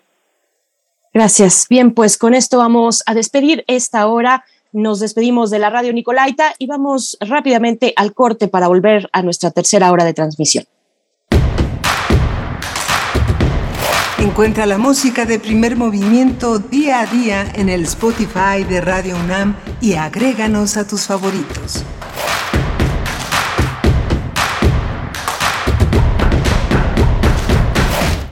En la consulta popular del 1 de agosto, nuestras vecinas y vecinos contarán y clasificarán nuestras opiniones. Ellas y ellos son capacitados por el INE y son parte de la cadena de confianza que da certeza a los mecanismos de participación ciudadana. Gracias a la labor voluntaria de las y los funcionarios, podemos conocer el porcentaje de participación y el sentido de la opinión de la consulta popular. Conoce los resultados en la página de INE.mx. Celebremos la democracia. INE. Él me enseñó a fumar cristal, pero no me, no, yo no me sabía aprender y por acá me enseñaron. Pero mis hijos a mí no me han visto hacer eso. Sí saben qué clase de mamá tienen porque saben toda mi vida. Me metí a chochos, activo, piedra. Cualquier gente que me veía le pegaba. Mis hermanas me hablaban, ¿y qué crees? ¿Cómo tenemos un pedo? Y como loca iba y me, me peleaba con quien fuera. No me daba miedo, caía a la cárcel. El mundo de las drogas no es un lugar feliz. Busca la línea de la vida, 800-911-2000. Hola, soy Yolanda Segura y estoy en descargacultura.unam. Te recomendamos. ¿Cuál es la onda? Narración escrita y leída por José Agustín Ramírez Bermúdez. Oigan, lectores, entiendan que es mi Raquel, no de ustedes. No crean que porque mi amor no nació en las formas habituales la amo menos. Para estas alturas, la amo como loco. La adoro, pues www.descargacultura.unam.mx. Te acompaña en todo momento. Queremos escucharte. Llámanos al 55 36 43 39 y al 55 36 89 89. Primer movimiento. Hacemos comunidad. Hola, buenos días. Ya, ya regresamos aquí a primer movimiento. Son las 9.05 de la mañana de este lunes 2 de agosto. Iniciamos agosto y lo iniciamos con, eh, con, esta, con esta emisión de primer movimiento en esta semana que se inicia ya de actividades intensas universitarias. Está en los controles técnicos Socorro Montes, está Violeta Berber en la producción, en la asistencia de producción, Violeta, eh, Frida Saldívar en la producción ejecutiva y mi compañera Berenice Camacho en el, eh, justamente del otro lado del micrófono. Berenice, ¿cómo estás? Aquí estoy, querido Miguel Ángel Quemay, muy buenos días. Pues, pues sí, ya andaba yo adelantándome, pero con el micrófono fuera. Estamos teniendo algunas dificultades técnicas en esta mañana, pero bueno, vamos sorteándolas con el apoyo de la producción allá en cabina, en Adolfo Prieto, Frida Saldívar, Violeta Berber, Socorro Montes en los controles técnicos. Y para darles los buenos días en esta tercera hora de transmisión, ya lo decíamos, eh, que eh, se emprende eh, cuando son las nueve con seis minutos de la mañana, pues sí, por ahí nos empalmamos, pero, pero espero que ya nos podamos escuchar eh, con mejor claridad en esta mañana que hemos tenido conversaciones muy importantes que apuntan eh, para el caso del multihomicidio de la colonia Narvarte, pues a una exigencia de justicia que está viva. Bueno, ahora precisamente, mm, querido Miguel Ángel, que venimos de este ejercicio democrático de la consulta ciudadana, donde si bien hay mucho ruido, muchas cuestiones, digamos, eh, algunas incluso podría decir oportunistas respecto a cómo ha sido eh, pues el proceso de esta consulta popular. Detrás de todo esto, me parece, hay también, eh, sobre todo, especialmente, una exigencia de justicia amplia que recorre todo el país y, lo vemos eh, así, dada, digamos, el abanderamiento o el acompañamiento que han tenido distintas organizaciones, colectivos de eh, víctimas, de personas que buscan a sus seres queridos, en fin, que están abanderando, que están recogiendo y abrazando esta, e, esta consulta popular que ha de desencadenar otros, otros procesos. Eso me parece que es seguro porque además no me parece a mí, así lo han dicho pues los distintos actores de, este, de esta consulta que han empujado por esta consulta. No solamente es el presidente de la República, sino que hay eh, pues un consejo que ha apuntalado y, que tiene que ver pues eh, con digamos personas que están ahí, que, que, han estado ahí, que siguen exigiendo justicia. Es el caso de Omar García, sobreviviente de Ayotzinapa, Ariadna Baena, también activista, esta joven activista guerrerense, feminista, que bueno, ellos estuvieron recorriendo el país junto con otros aliados recorriendo el país para buscar en su momento recolectar las firmas para hacer posible esta consulta popular. Así es que, bueno, no perdamos, diría yo, no perdamos de vista que hay ahí colectivos eh, de búsqueda, colectivos mm, que exigen justicia eh, en este país. Está el STLN también que en un comunicado el sábado pasado anunciaron que a partir de esta consulta que también han abrazado, se inician ellos, eh, las comunidades del Ejército Zapatista Liberación Nacional se inician en la participación de la campaña nacional por la verdad y la justicia. Así es que, bueno, esto no para con el ejercicio de ayer, que, que bueno, es el primero en este tipo que se tiene en el país, me refiero por la, eh, digamos, eh, por, por, la, por el carácter oficial de la consulta, aunque ya hemos tenido otras en otros momentos, esta es la primera que se abandera pues con el artículo 35 de la Constitución, eh, pues no se llega a la cuestión de ser o no vinculante, yo creo que mm, la expectativa pues tampoco estaba puesta ahí necesariamente, podríamos debatir en esa cuestión pues este, qué, qué, qué, tan importante es o no hablar en este sentido de, de, números, pero, pero bueno, ahí están las exigencias y me parece que podría ser, que es un ejercicio interesante para dinamizar eh, una justicia que parece está adormilada en nuestro país, por decirlo menos, Miguel Ángel. Sí, ¿por qué el presidente dice que no, Berenice? ¿Por qué el presidente, ¿por qué el presidente dice que vota que no? En vez del sí, ¿por qué no? ¿Por qué, por qué votamos eh, el 96% por el sí y, y por qué él por el no? Bueno, habrá que preguntarle al presidente y que seguro en esta, en esta conferencia, en la conferencia del día de hoy, será y es y ha sido el tema pues que, ha, que, ha, que, que ronda la, eh, la conferencia matutina de esta mañana, pero, pero, pero finalmente están ahí. A mí lo que me gustaría pues eh, poner al centro de la conversación con todos ustedes, con nuestra audiencia, es eh, lo que hay detrás de todo esto, lo que hay detrás que son las organizaciones que están ahí exigiendo justicia, que de alguna u otra manera también han rebasado tintes políticos políticos y que se han unido en esta posibilidad de dinamizar los procesos de justicia, de esclarecimiento de los hechos del pasado, del pasado reciente, hay que decirlo también así. Y, y bueno, pues sí, ahí está el presidente con su decisión eh, y, todo lo que podamos agregar además de la cuestión eh, de la participación del INE, de cómo fue esta organización. Mm, para el caso de los medios de comunicación, yo he escuchado a distintos colegas periodistas eh, y que están al frente de los medios que, que, pues bueno, fue, fue complicado llevar a cabo el proceso de información de esta consulta previo al día de ayer, pues había una especie pues ahí de digamos, de, no sé si exactamente de veda, porque pues no es un ejercicio electoral, pero sí algo similar. Entonces, me parece que son muchos elementos que se conjuntan en este momento, Miguel Ángel. Sí, es muy complejo. A, mí, francamente, estamos todos los días, tres horas al aire. Este, leemos, yo leo por lo menos 11 periódicos, 12 periódicos y, no entiendo el no. No entiendo el no. Y, este, y, esta, y esta confusión que sí generó para muchos medios, para muchos activistas, muchas comunidades, eh, este, e, e, esta, esta situación del INE también, nuevamente, una entidad que organiza y también boicotea, ¿no? Digamos, el, el, presidente del INE, eh, Lorenzo Córdoba, eh, realmente ya en un franco, en un franco desafío y, y, combate hacia, las, hacia el gobierno federal que es eh, verdaderamente preocupa, preocupa porque el INE es un organismo muy importante, es un organismo autónomo y la organización que aunque son este farol de la calle y oscuridad de su casa, pues es importante tener un organismo con esas características en nuestra vida política. Se ha, se ha, habido mucha sangre desde la reforma política desde el 76, que yo recuerdo como un joven preparatoriano estudiante en la UNAM, este, lo, lo recibimos con muchísimo beneplácito, una, una apertura que llega hasta hoy, pero que hoy llega en una situación muy complicada, ¿no? Morena se quejó de que no pudo, no pudo este, convocar porque estuvo amenazada todo el tiempo por el INE. Es algo que también en medios resulta también una de las mañanas también de mayor controversia en los medios de comunicación. Tendremos que guardar estas portadas así como tú guardaste la de la del 8M, así guardaremos las de este día porque es un día importante para pedir justicia y reclamar reclamar mayor atención, ¿no?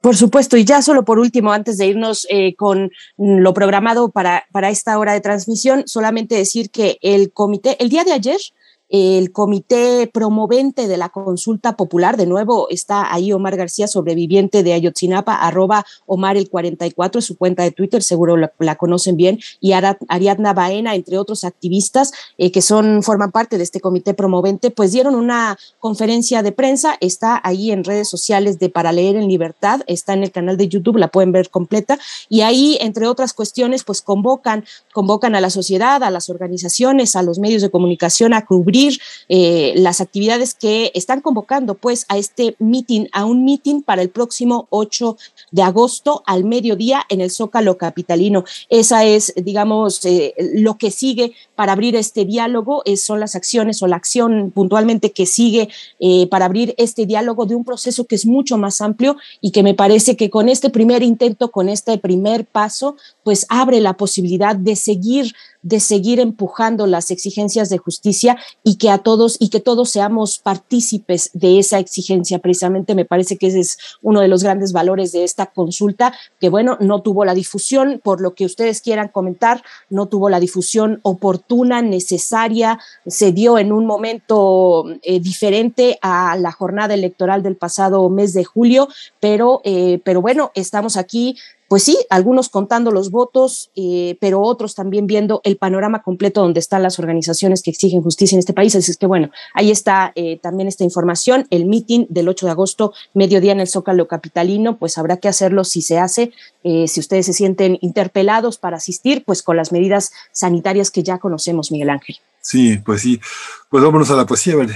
Vámonos a la poesía porque después tendremos en la mesa del día una conversación muy interesante, atención educativa para alumnos de primaria con eh, aptitudes sobresalientes en el nuevo sistema escolarizado. Y en este regreso a clases vamos a estar conversando con la doctora Fabiola Zacatelco Ramírez, doctora en Psicología Evolutiva y Desarrollo Humano por la UNAM, y también con la autora de esta, que es una publicación, eh, la doctora Esther eh, Secanilla, doctora en Psicología por la Universidad Autónoma de Barcelona, miembro del Grupo de Investigación en Infancia y Adolescencia en el Riesgo Social en esa universidad donde ejerce también como profesora, pero para que esto ocurra vamos con la poesía en la voz y en la selección de Miguel Ángel Quemain. Miguel Ángel, vamos contigo.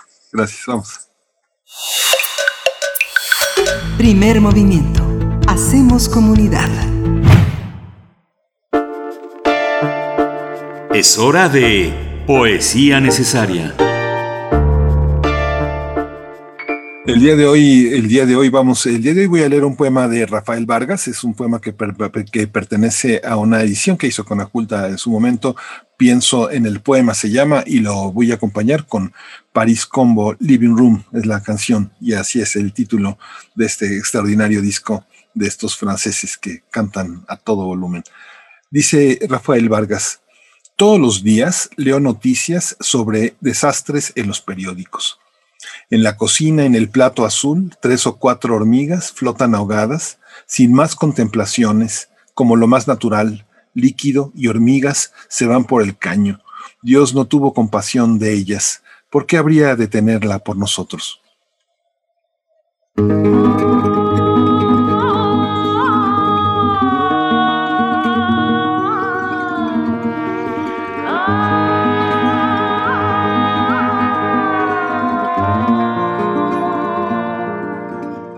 Nous sommes tous nés d'amour dans de vieux pays où seuls de vieux, de très vieux singes sont assis aux commandes de nos libertés, aux manettes de nos intégrités. Alors tapons-nous sur le nez, ça les fait toujours rigoler. Allez, oui, tapons-nous.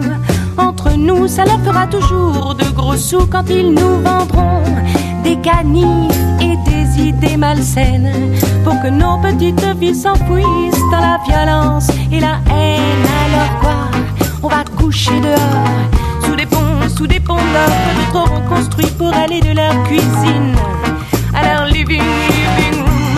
C'est pas du plan, c'est pas du plan, c'est le living room des vieux singes savants. C'est le living, living, living, living room. C'est pas du plan, c'est le living, living, living, living room. C'est pas du plan, c'est le living, living, living, living room. Nous sommes tous nés, mon ami. Nous sommes tous vivants, dans notre œil. Tu vois au fond ça lui d'une envie de vivre, d'une envie de parcourir le monde. Cette bonne terre si gironde. Mais non, mais non, voilà qu'on en gronde car sans laisser passer, faut pas se laisser aller à rêver d'une autre vie. Mon ami, non, non, non, non, faut pas rêver. Car pour rêver, faut délaisser passer du papier pour passer sa vie de l'autre côté du pont. Des ponts d'or dehors, y en a des tonnes. C'est pas qu'on les ignore car on les voit souvent passer de leur cuisine à leur living, living room. C'est pas du plan, c'est pas du plan, c'est le living room des vieux singes savants. C'est le living, living, living, living room. C'est pas du plan, c'est le living, living, living, living room. C'est pas du plan, c'est le living, living,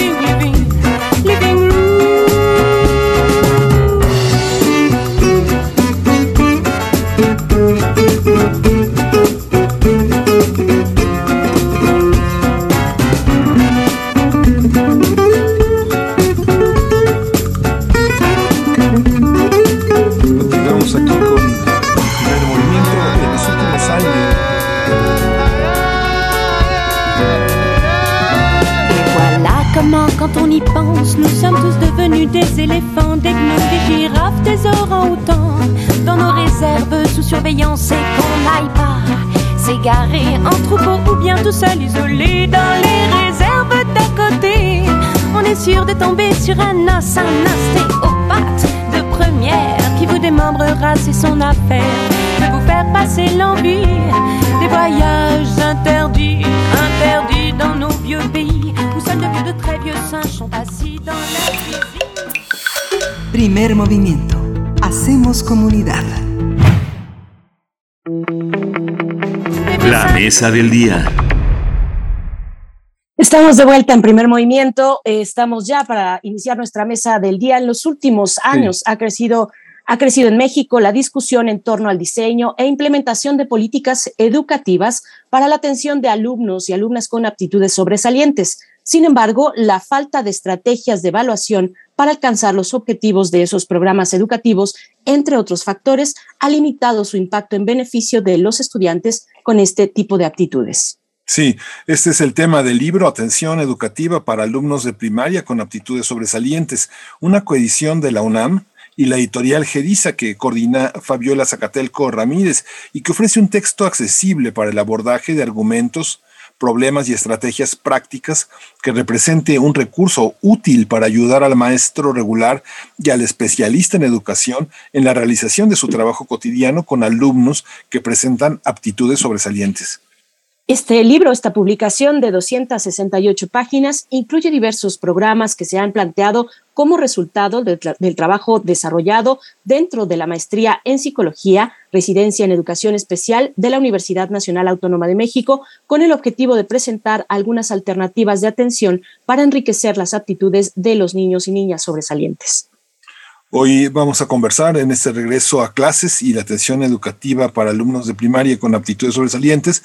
Está con nosotros ya la doctora eh, Fabiola Zacatelco Ramírez, doctora en Psicología Educativa y Desarrollo Humano por la UNAM. Es docente de la FES Zaragoza y responsable académica de la Residencia en Educación Especial del Programa de Maestría en Psicología de la UNAM desde 2006. Bienvenida, Fabiola Zacatelco. Muchas gracias por estar esta mañana aquí. Buenos días, al contrario, muchísimas gracias por la invitación y me da mucho gusto poder compartir con todos ustedes este tema. Gracias, doctora Zacatelco. Bienvenida. Por mi parte, yo presento a la doctora Esther Secanilla. Ella es doctora en psicología por la Universidad Autónoma de Barcelona, miembro del Grupo de Investigación en Infancia y Adolescencia en Riesgo Social de esa misma universidad, donde ejerce como profesora. Doctora Esther Secanilla, bienvenida a Radio UNAM, Primer Movimiento. Muy buenas tardes para usted. Buenos días acá en México. Buenos días para ustedes y muchísimas gracias por invitarme a este estupendo programa que tienen ustedes en Primer Movimiento de Radio UNAM. Muchas gracias. Esther eh, Secanilla ha publicado Supermentes, eh, reconocer las altas capacidades en la infancia, que no circula todavía físicamente en México, pero que está accesible de manera, de manera digital. Esther Secanilla, empezamos eh, por usted, dos mujeres entre dos mares, con una, en un mismo idioma, el español, con una problemática que han, que han iniciado ya desde hace muchos años. ¿Cómo inicia en España? El reconocimiento de, esta, de estas capacidades sobresalientes en los niños. Hay un, hay un tema que tiene que ver con un proceso educativo complejo. ¿Cómo es, cómo es que se ha aceptado, cómo se ha reconocido esta, esta materia en el sistema educativo español? Empecemos con usted, Esther Secanilla, bienvenida. Gracias, Miguel Ángel. Realmente, eh, a nivel español, hace muchos años que se habla sobre las altas capacidades, sobre la superdotación. De hecho, la nomenclatura, el, cómo denominamos ¿no? a estas capacidades sobresalientes, eh, ha ido cambiando. Es un tema totalmente político eh, y también nos ayuda también a, legislar, ¿no? Eh, sobre todo todo tipo de reformas ¿no? legislativas a nivel de educativas para atender a estos niños y niñas en las escuelas. sí que durante los últimos 20, 30 años ha ido cambiando de denominación y eso está, dependerá de, cada país, de, incluso de cada comunidad dentro de cada país. ¿Sí? Entonces, eh, actualmente, bien, es un tema, como decía, eh, legislativo, es un tema político, pero gracias a eso nos ayuda a, poder atender esas capacidades diferentes ¿no? a estos niños y niñas. Eh, no obstante, todavía queda un gran camino por recorrer. se han hecho muchas cosas, se siguen haciendo, pero, a ver, falta un reconocimiento.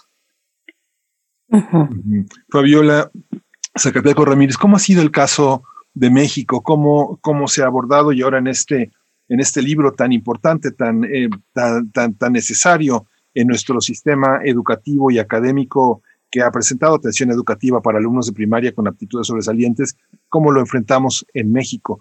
Es un tema, es un tema estigmatizado, es un tema reconocido, es un tema de orientación. ¿Aguantan los profesores tener alumnos sobresalientes que implican retos para lo que los profesores saben y no saben de sí mismos? Ok, perfecto. Mire, em, en, en México el, el término que se utiliza es de habilidades eh, sobresalientes, ¿no? Aptitudes sobresalientes. Como bien decía la doctora Esther, esta nomenclatura cambia de país a país y en la Secretaría de Educación Pública desde la década de los 80 se han hecho muchos esfuerzos por poder atender a estos chicos.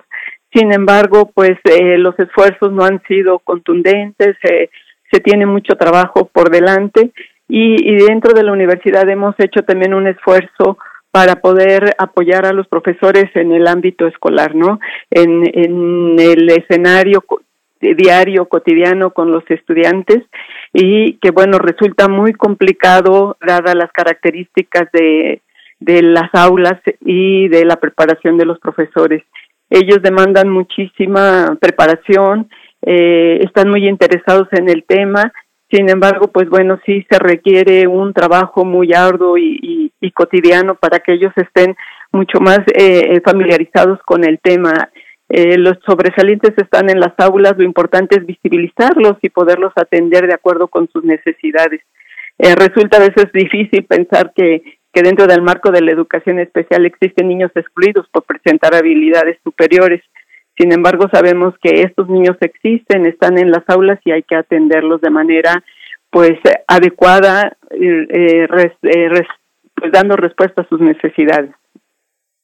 Doctora Secanilla, voy con usted, eh, insistiendo en esta cuestión del marco conceptual necesario delinear, pues, las líneas en un tema como este. Le pregunto, cómo, definir eh, a la infancia, a las infancias y adolescencias en el marco de esta era del siglo XXI y cómo y qué entender por actitudes sobresalientes para tener estos ejes que nos den posibilidad de, de estar conversando sobre, sobre la misma cuestión, digamos, a pesar de las geografías, de las latitudes distintas, doctora Secanilla.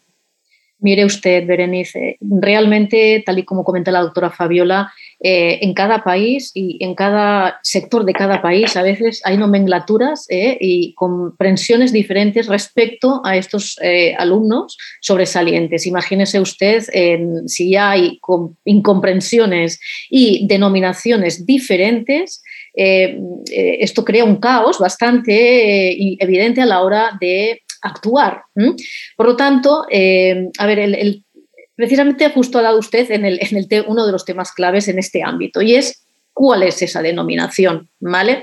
En lo que está eh, evidente, es evidente, independientemente de en qué país nos situemos, es que las altas capacidades o los alumnos sobresalientes, las personas, digamos, sobresalientes, porque, también hay adultos sobresalientes, pues afloran, ¿no? Se desarrollan eh, por un conjunto ¿no? de catalizadores que tienen que ver no solo con el coeficiente intelectual, sino también con otro tipo de rasgos también interpersonales, ambientales, emocionales. Es decir, que eso también nos da una amplitud de miras en cuanto a la intervención.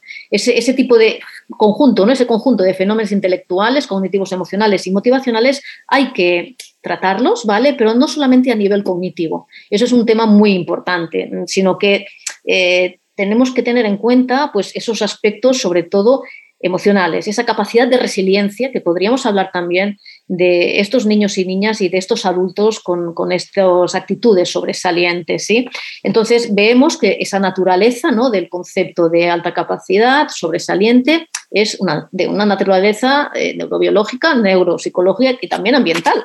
¿vale? Entonces, imagínense ustedes estas capacidades cognitivas que son más avanzadas, junto con esa gran intensidad, que es una de, los, eh, de las características, de los rasgos ¿no? que, define la, alta capacidad, pues crean también una, una conciencia, unas experiencias internas que son muy diferentes al resto, más allá de estancarnos en, sí, en, bueno, sobre todo en qué quiere decir, qué conceptos, qué no, qué, implica y qué no implica. Lo que es muy importante, pienso yo, es em, sobre todo tener en cuenta que no hemos de fijarnos tan solo en ese coeficiente, coeficiente intelectual, ¿no? en ese, numerito ¿no?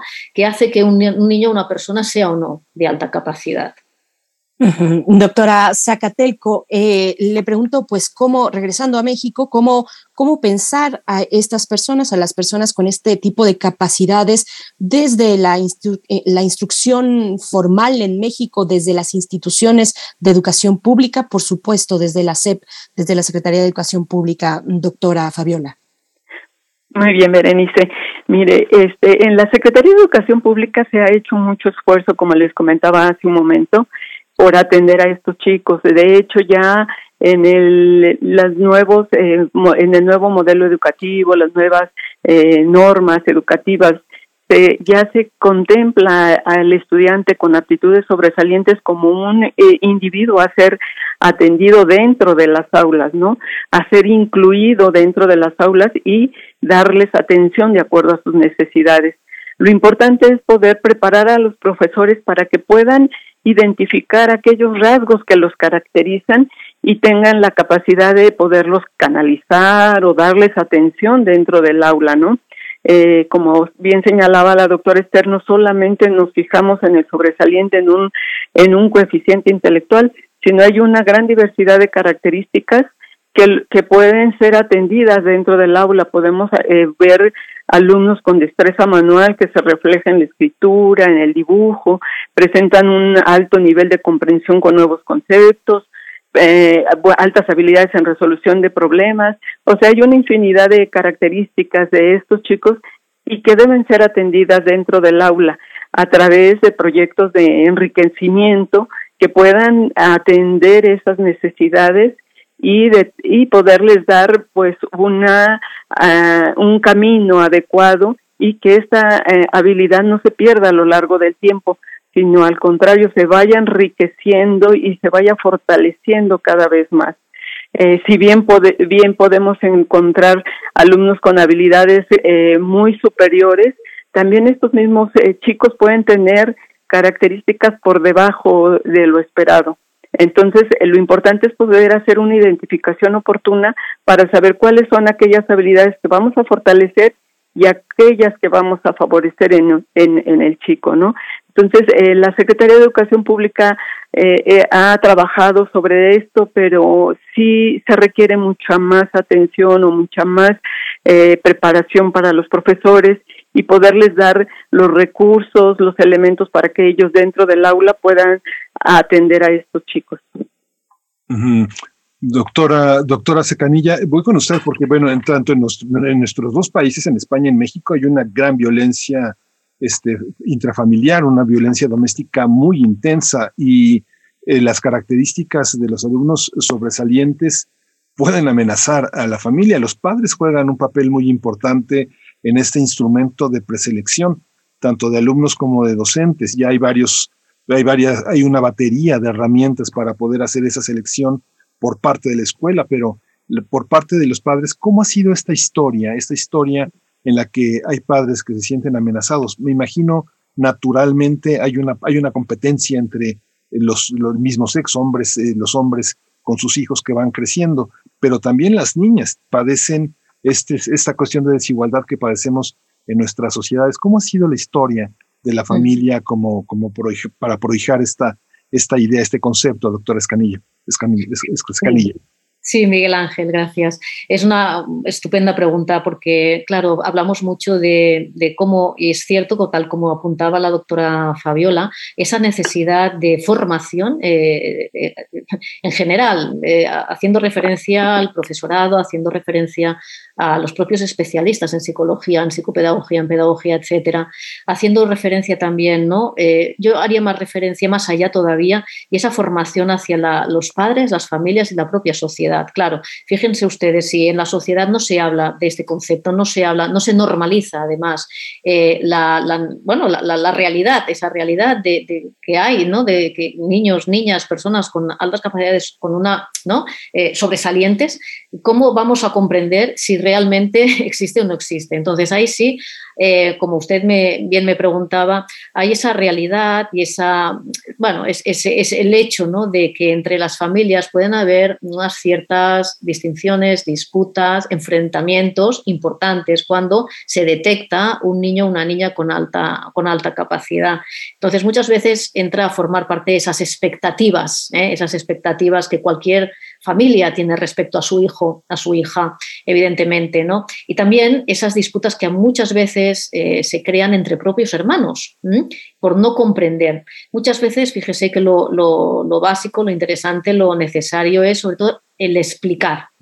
Eh, cuando se detecta un niño, cuando se detecta una niña eh, con esa, esa, capacidad, esas capacidades, lo que es muy importante, en contra de lo que algunos especialistas todavía incluso dicen es el hecho de explicar a la familia qué pueden esperar y qué pueden no esperar, qué deben exigir y qué no deben exigir. ¿no?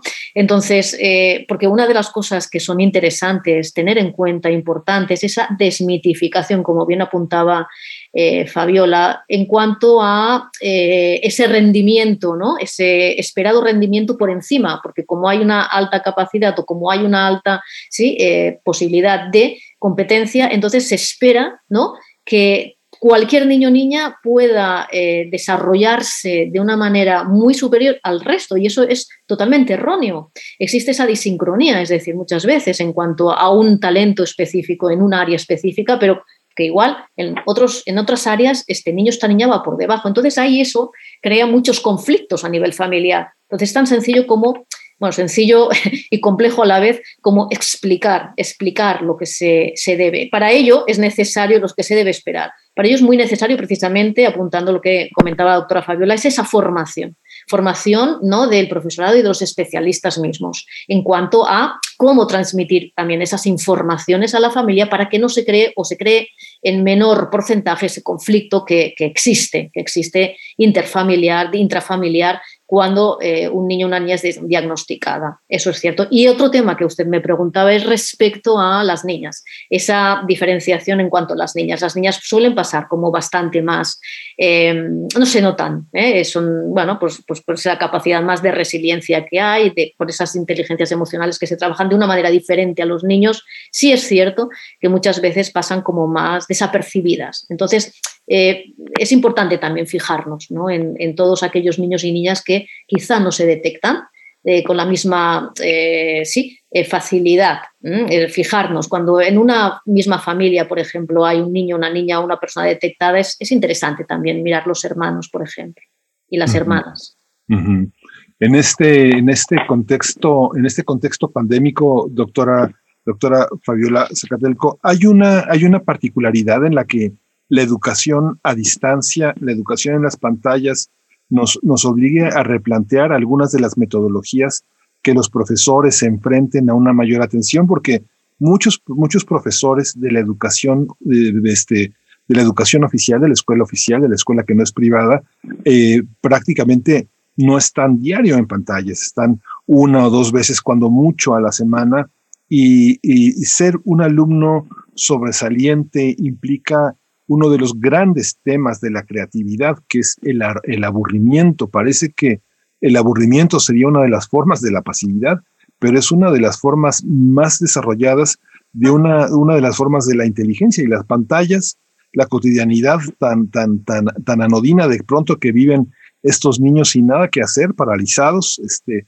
mientras sus papás trabajan. ¿Cómo resolverlo? ¿Cómo cómo ha afectado la pandemia, doctora? Muy bien, Miguel Ángel. Justamente este es un tema muy actual, como, como bien menciona. Ahora con la pandemia, pues eh, estos chicos se encuentran todavía un, digamos así, un poco más atrapados, ¿no? Eh, ellos eh, normalmente demandan más actividad, diferentes actividades, nuevos retos. Y, y ahora, como usted bien lo menciona, a través de la pantalla, pues cambia toda esta actividad y, tanto profesores como alumnos eh, se han tenido que enfrentar a, una educación completamente diferente y con y sacar a flote una creatividad que, que se va desarrollando en la vida cotidiana, ¿no? Entonces estos chicos se encuentran todavía aún más angustiados, más eh, eh, preocupados por poder dar solución a sus a sus necesidades, a sus demandas, ¿no? Y en este mismo sentido, los padres también se sienten un tanto angustiados porque no saben cómo poder darles cabida a esas, esas características de inquietud, de, diferencias que, que, ellos quieren encontrar. Entonces aquí es bien importante eh, el no perder de vista que el, la actividad eh, del trabajo cotidiano en pantalla, escolarizado, se debe de enriquecer con otras actividades y pues bueno, aquí el reto aparte de, del maestro viene siendo el de la familia misma, ¿no? El que los padres eh, pudieran dar actividades complementarias a aquellos chicos que quieren investigar más, que quieren saber más sobre alguna temática que les interesa, sobre aquellas habilidades que tienen y que quieren desarrollar de manera más eh, más fácil en la vida cotidiana. Entonces sí, efectivamente la, la, pandemia nos ha llevado a, a estructurar de manera diferente la educación y enfrentar nuevos retos para estos niños y para eh, para todos en general no nada más para los sobresalientes sino para los todos los niños eh, que actualmente tienen que trabajar a través de la pantalla y que ya no tienen esta, este contacto, esta interacción diaria con sus pares, con los profesores mismos y que van aprendiendo, el aprendizaje se da de esa manera, ¿no? Con, con la cotidianidad, con la relación constante, con el cambio, el intercambio de ideas y de aprendizajes. Entonces, pues eh, sí representa un reto y lo importante es poder darles seguimiento y estructurarles nuevas formas de aprendizaje y de seguimiento para que ellos puedan eh, pues enriquecerse y no estancarse ante esta nueva manera de, de, aprender. Estamos ya acercándonos al filo, al cierre de esta charla y entonces iríamos ya con los comentarios finales, los comentarios de cierre. Doctora Esther Secanilla, por supuesto, el tema de la pandemia, me sigo con ese hilo. Eh, le pregunto los desafíos en el ámbito escolar. Eh, nos ha abierto esta pandemia muchas puertas para ver más allá de la inercia que se venía tal vez arrastrando en algunos sistemas educativos formales qué oportunidades eh, y desafíos nos está poniendo la pandemia frente a nosotros en términos educativos y en términos de reconocer pues las capacidades, eh, digamos, aptitudes sobresalientes de la infancia, doctora Secanilla. Sí, Berenice, mire, em, la pandemia desgraciadamente nos ha, nos ha eh, cortado nos ha roto muchas cosas, pero mm, siempre estaría, está bien ¿no? mirar ese lado positivo, todo aquello que nos ha podido traer también. Y quizá fijémonos en ello, ¿verdad? Eh, es como un canto de esperanza ¿no? en, este sentido. Entonces, eh, profundizando en ello y teniendo en cuenta ¿no? lo que han sufrido muchos niños y muchas niñas desde sus casas, al no poder tener esa relación, ese contacto con los otros, esta interacción tan importante, sobre todo en, en los primeros años de vida y siempre, sí, también la adolescencia, eh, sí que mm, eh, como, como, cosas positivas podríamos decir es sobre todo el, ese valor que se le ha dado en cuanto a la profundización de varios temas. O sea, para los niños con, sobresalientes, con altas capacidades, el hecho de poder ponerles retos, como comentábamos hace un momento, y además que puedan profundizar, eh, ampliar conocimientos, eso ha sido también un reto para los maestros en la distancia. Eh, y también eh, lo que ha favorecido es que estos niños han ayudado, ¿no? diría yo, ayudado a darse cuenta a los otros compañeros de las posibilidades que hay en este sentido, en, cuanto a profundizar, en cuanto a poder ampliar ciertos contenidos. Eso por un lado. Por otra parte, también eh, pienso que ha sido, y está siendo, porque todavía no ha acabado esta pesadilla, ¿verdad? Pero está siendo una, una oportunidad también para mm, profundizar en uno mismo, sobre uno mismo, sobre una misma. ¿Sí? Em, en reconocerse a uno mismo y valorarse, es decir, en, esa profundidad ¿no? de, conocimiento, de autoconocimiento, diríamos. Eso parece que sea una cosa extraña para un adulto, pero precisamente en estos niños, si están bien guiados, si están bien acompañados, eh, y eso depende también muy, muy mucho ¿no? de todo el contexto, todos los contextos, es decir, escuela, eh, maestros, eh, profesores, familia, y otros compañeros, pues eh, eso eh, ha facilitado el hecho de que estos niños y estas niñas puedan eh, conocerse, autoconocerse más. Y eso es algo muy positivo, aunque a veces eso da mucho pánico, da miedo, ¿verdad? Pero como bien comentaba, si están acompañados, de verdad, es una, es una bueno, oportunidad para poderlo hacer. Eso ha ocurrido también con muchas personas con, altas capacidades o sobresalientes adultas porque no olvidemos que estos niños se, hacen mayores y, son, ¿no? Estos niños sobresalientes, estas niñas sobresalientes acaban siendo adultos sobresalientes. Y ese es otro tema que también estaría ahí interesante para, poderlo profundizar, ¿no? Pero esta capacidad de profundizar y esta capacidad de poder salir, de poder, eh, sí, surgir o resurgir de, todas las, eh, ¿no? de todos los las tormentas que, hemos tenido, pues yo creo que eso también es una oportunidad, que a veces es arduo. También hay que decir una cosa, también es cierto que eh, cuando hablamos de alumnado sobresaliente o con altas capacidades, da igual, hay una distinción también, ¿eh? porque, a ver, sí que es cierto que en familias desfavorecidas no es tan fácil todo este proceso, ¿vale? Y eso hay que tenerlo en cuenta también. Profesora, doctora Fabiola Zacatelco, un último comentario, tal vez insistir en el gremio docente sobre el cual recae pues un gran peso, cómo, cómo construir una suerte de brújula de apoyo para los docentes en estos momentos, particularmente donde no, no regresaremos iguales como nos fuimos de las aulas. Eh, doctora, un comentario de cierre, por favor. Muy bien, Berenice.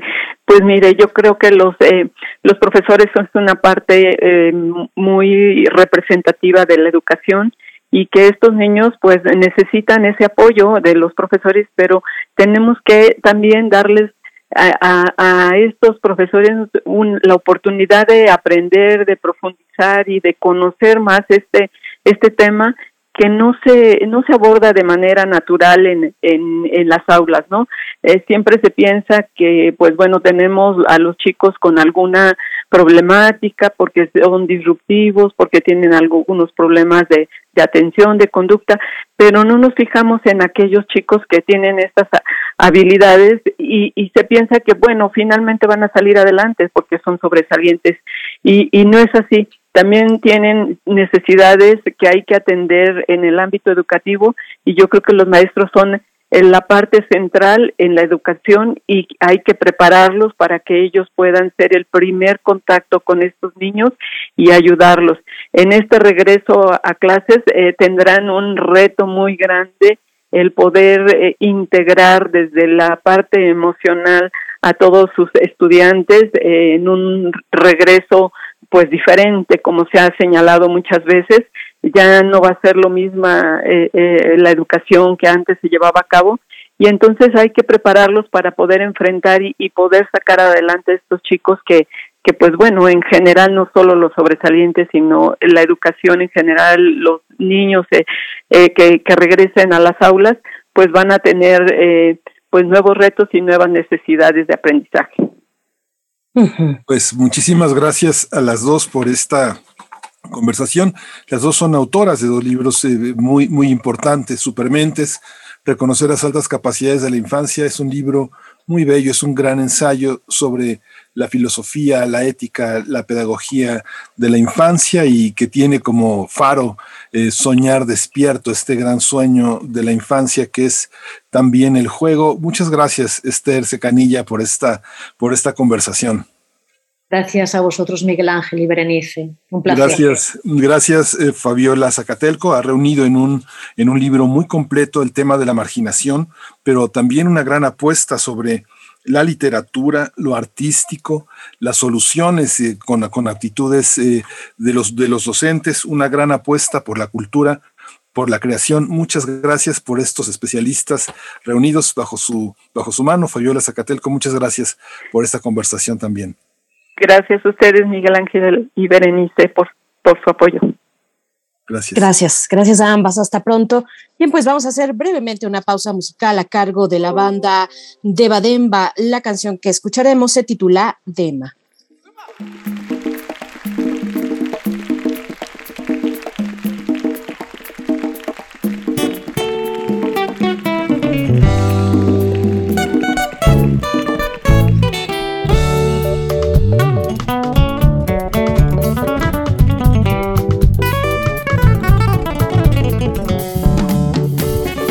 Nyongo de no ani nyongo de mesa ani nyongo de no mongo kile disikula ani nyongo de no nyongo de me nyongo de me bali mani de nyonje ine malo mongo kile disikula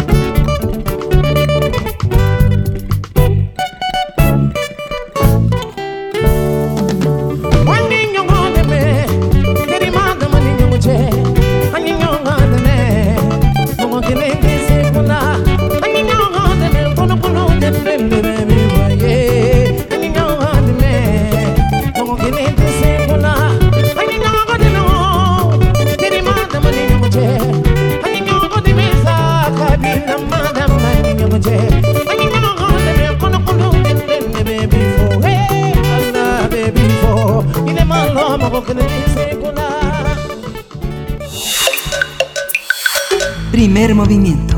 Hacemos comunidad. Biosfera en equilibrio. Y como cada lunes, como cada lunes nos acompaña la doctora Clementina Equiwa, ella es bióloga, doctora en ciencias por la Facultad de Ciencias de la UNAM, es divulgadora también del Instituto de Ecología, donde lleva eh, a cabo la revista digital Oikos y las redes sociales del instituto para hablar hoy de manglares y su papel ambiental y biológico. Doctora Clementina, qué gusto, buenos días, feliz lunes, feliz semana. Igualmente, pues aquí eh, celebrando el Día Internacional de Conservación del Ecosistema de Manglares, que digo, fue la semana pasada, pero no podía dejar pasar esta oportunidad porque pues estamos en todavía disfrutando de seguramente muchos de, nosotros o muchos muchas personas de los días en las playas. Y yo quisiera que se asomen y piensen que en un día normal el suave oleaje del mar baña las raíces de los manglares que hay a lo largo de las costas de la mayor parte de nuestro país. Cuando sube la marea, el agua cubre las raíces y quizá parte del tronco de los árboles de mangle. Cuando baja la marea, estas mismas raíces se secan, quedando expuestas al aire. Por el efecto de este subir y bajar del nivel del agua del mar, los manglares son ecosistemas que parte del tiempo son acuáticos y parte terrestres. Cuando llega un mal tiempo, el olaje y el viento aumentan. Todo se agita, pero sorprendentemente dentro del manglar las cosas casi se mantienen iguales. Esto se debe a que las raíces aéreas, troncos y hojas caídas de los árboles de mangle, los protagonistas de estos ecosistemas, ayudan a disipar la energía del agua y del aire que llega a las costas porque su presencia provoca una fuerza de arrastre que hasta que que hace que dentro del manglar la, disminuya la velocidad del aire y del agua que fluyen en el ecosistema. Es por esto que los manglares juegan un papel importantísimo en las costas de todas las zonas tropicales y subtropicales del mundo, protegiéndolas de los efectos de los eventos extremos, incluyendo huracanes y tsunamis. Desde la perspectiva biológica, las raíces de varias de las especies de mangles, a diferencia de las de los árboles más comunes, crecen por encima del suelo, dando la apariencia de que el árbol está en zancos. Las raíces de otras especies de mangle forman protuberancias que sobresalen en ángulo vertical del suelo como si fueran gruesas agujas. Ambas adaptaciones, además de jugar un papel muy importante en la modificación de las corrientes de agua dentro del manglar, le permiten al árbol respirar cuando están cubiertas de agua. Los árboles de mangle, de los que hay siete especies en México, conforman un hábitat muy peculiar porque pueden estar parte del tiempo cubiertos de agua y otras veces están secos. Además, viven en condiciones que reciben agua dulce que proviene de las de los deltas de los ríos y agua salada que viene del mar. En el arropado hábitat de los manglares, muchísimas especies de animales encuentran un refugio que les permite pasar de manera segura una larga etapa de su vida, principalmente durante su crecimiento. Ahí vive una gran diversidad de especies de peces, muchos de ellos de valor comercial, cangrejos, cocodrilos, aves, incluyendo aves migratorias y mamíferos. Por ser el hábitat de especies en crecimiento y de los juveniles de otros organismos acuáticos, se dice con frecuencia que los manglares son las guarderías del mar. Con el subir y bajar de la marea, se mueven las partículas que están disueltas o flotando eh, en, la superficie del, del manglar. También flotan semillas, huevecillos de peces, larvas, nutrientes y sedimentos. Sedimentos, cuando las partículas pequeñas quedan atrapadas en este proceso, se van formando bancos de lodo que llegan a medir tres metros de profundidad. El lodo del suelo de los manglares tiene una gran capacidad de almacenar carbono, muchísimo más que otros ecosistemas terrestres. Eh, se dice que un ecosistema es un importante almacén de carbono porque todos sus componentes, las plantas, animales, suelo y etcétera, han retenido este elemento a lo largo de siglos o milenios. Le recuerdo a nuestra audiencia que el carbono es un precursor del dióxido de carbono, de carbono, un gas de efecto invernadero. Ahora se ha demostrado que los suelos de los ecosistemas de todo el mundo juegan un papel importantísimo en la retención de, este elemento del, del carbono.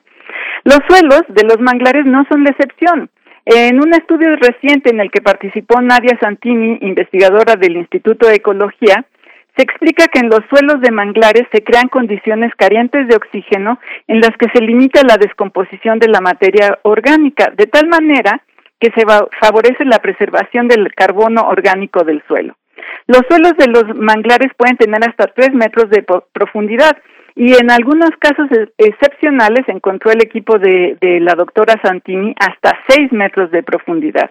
El estudio del grupo de Nadia Santini está centrado en cenotes de la península de Yucatán, en el que se encontraron eh, que en algunos cenotes hay almacenados desde hace miles de años cantidades de carbono particularmente grandes. Por eso llamaron a estos sitios hotspots de carbono. Ellos estiman que algunos de estos cenotes podrían compensar a lo largo de 100 años el equivalente a más de 13 mil dólares al año, considerando los precios actuales de los bonos de carbono. Entonces hay que irle sumando al respecto. Pero cuando los manglares van desapareciendo porque quitamos árbol por árbol o porque el nivel del mar va subiendo poco a poco debido al cambio climático, o más dramáticamente cuando limpiamos una gran extensión de manglar para dar paso a un sistema acuícola o urbano, estamos liberando todo este carbono que ha estado almacenado por milenios. Esta belleza eh, que percibimos los humanos, pues en algún momento quisiéramos ocupar ese espacio, pero ahora que se habla de que vivimos una emergencia climática y una prioridad debe ser evitar la destrucción de los manglares de México y del mundo. Así que, bueno, invito a nuestros radioescuchas que están en la playa a que conozcan los manglares, los cuiden y pues contribuyan de alguna manera a preservarlos. Pues muchas gracias, doctora Clementina Equigua, por supuesto, y ya hemos vivido en carne propia en nuestro país la importancia, la gran relevancia de estos ecosistemas, de los manglares y de los impactos eh, que, hemos vivido por su devastación. Eh, también sabemos, pues, digamos, de eh, el ritmo que nos, man, que nos marcan los manglares, una especie de centinela del cambio climático. Así es que gracias por ponerlo aquí esta mañana en la mesa. Fundamental seguir hablando y protegiendo los manglares en México. Doctora, muchas gracias. Exactamente, pues muchas gracias a ustedes.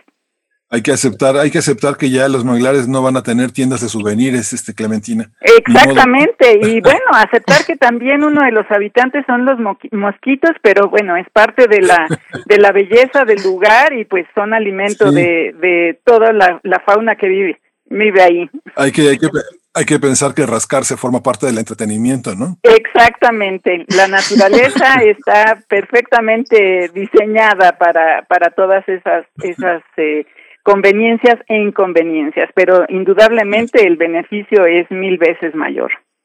Por supuesto, doctora Clementina Equiwa, como siempre agradecemos, eh, nos escuchamos el próximo lunes y deseamos para ti una excelente semana de inicio, de inicio de agosto. Hasta pronto, Clementina. Igualmente, abrazos para todos.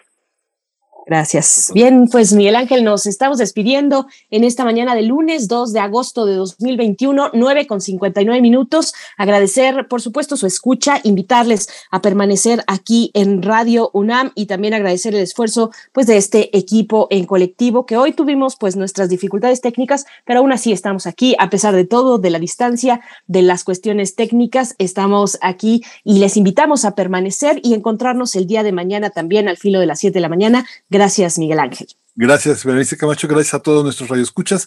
Esto fue Primer Movimiento. El mundo desde la universidad. Radio UNAM presentó Primer Movimiento. El mundo desde la universidad.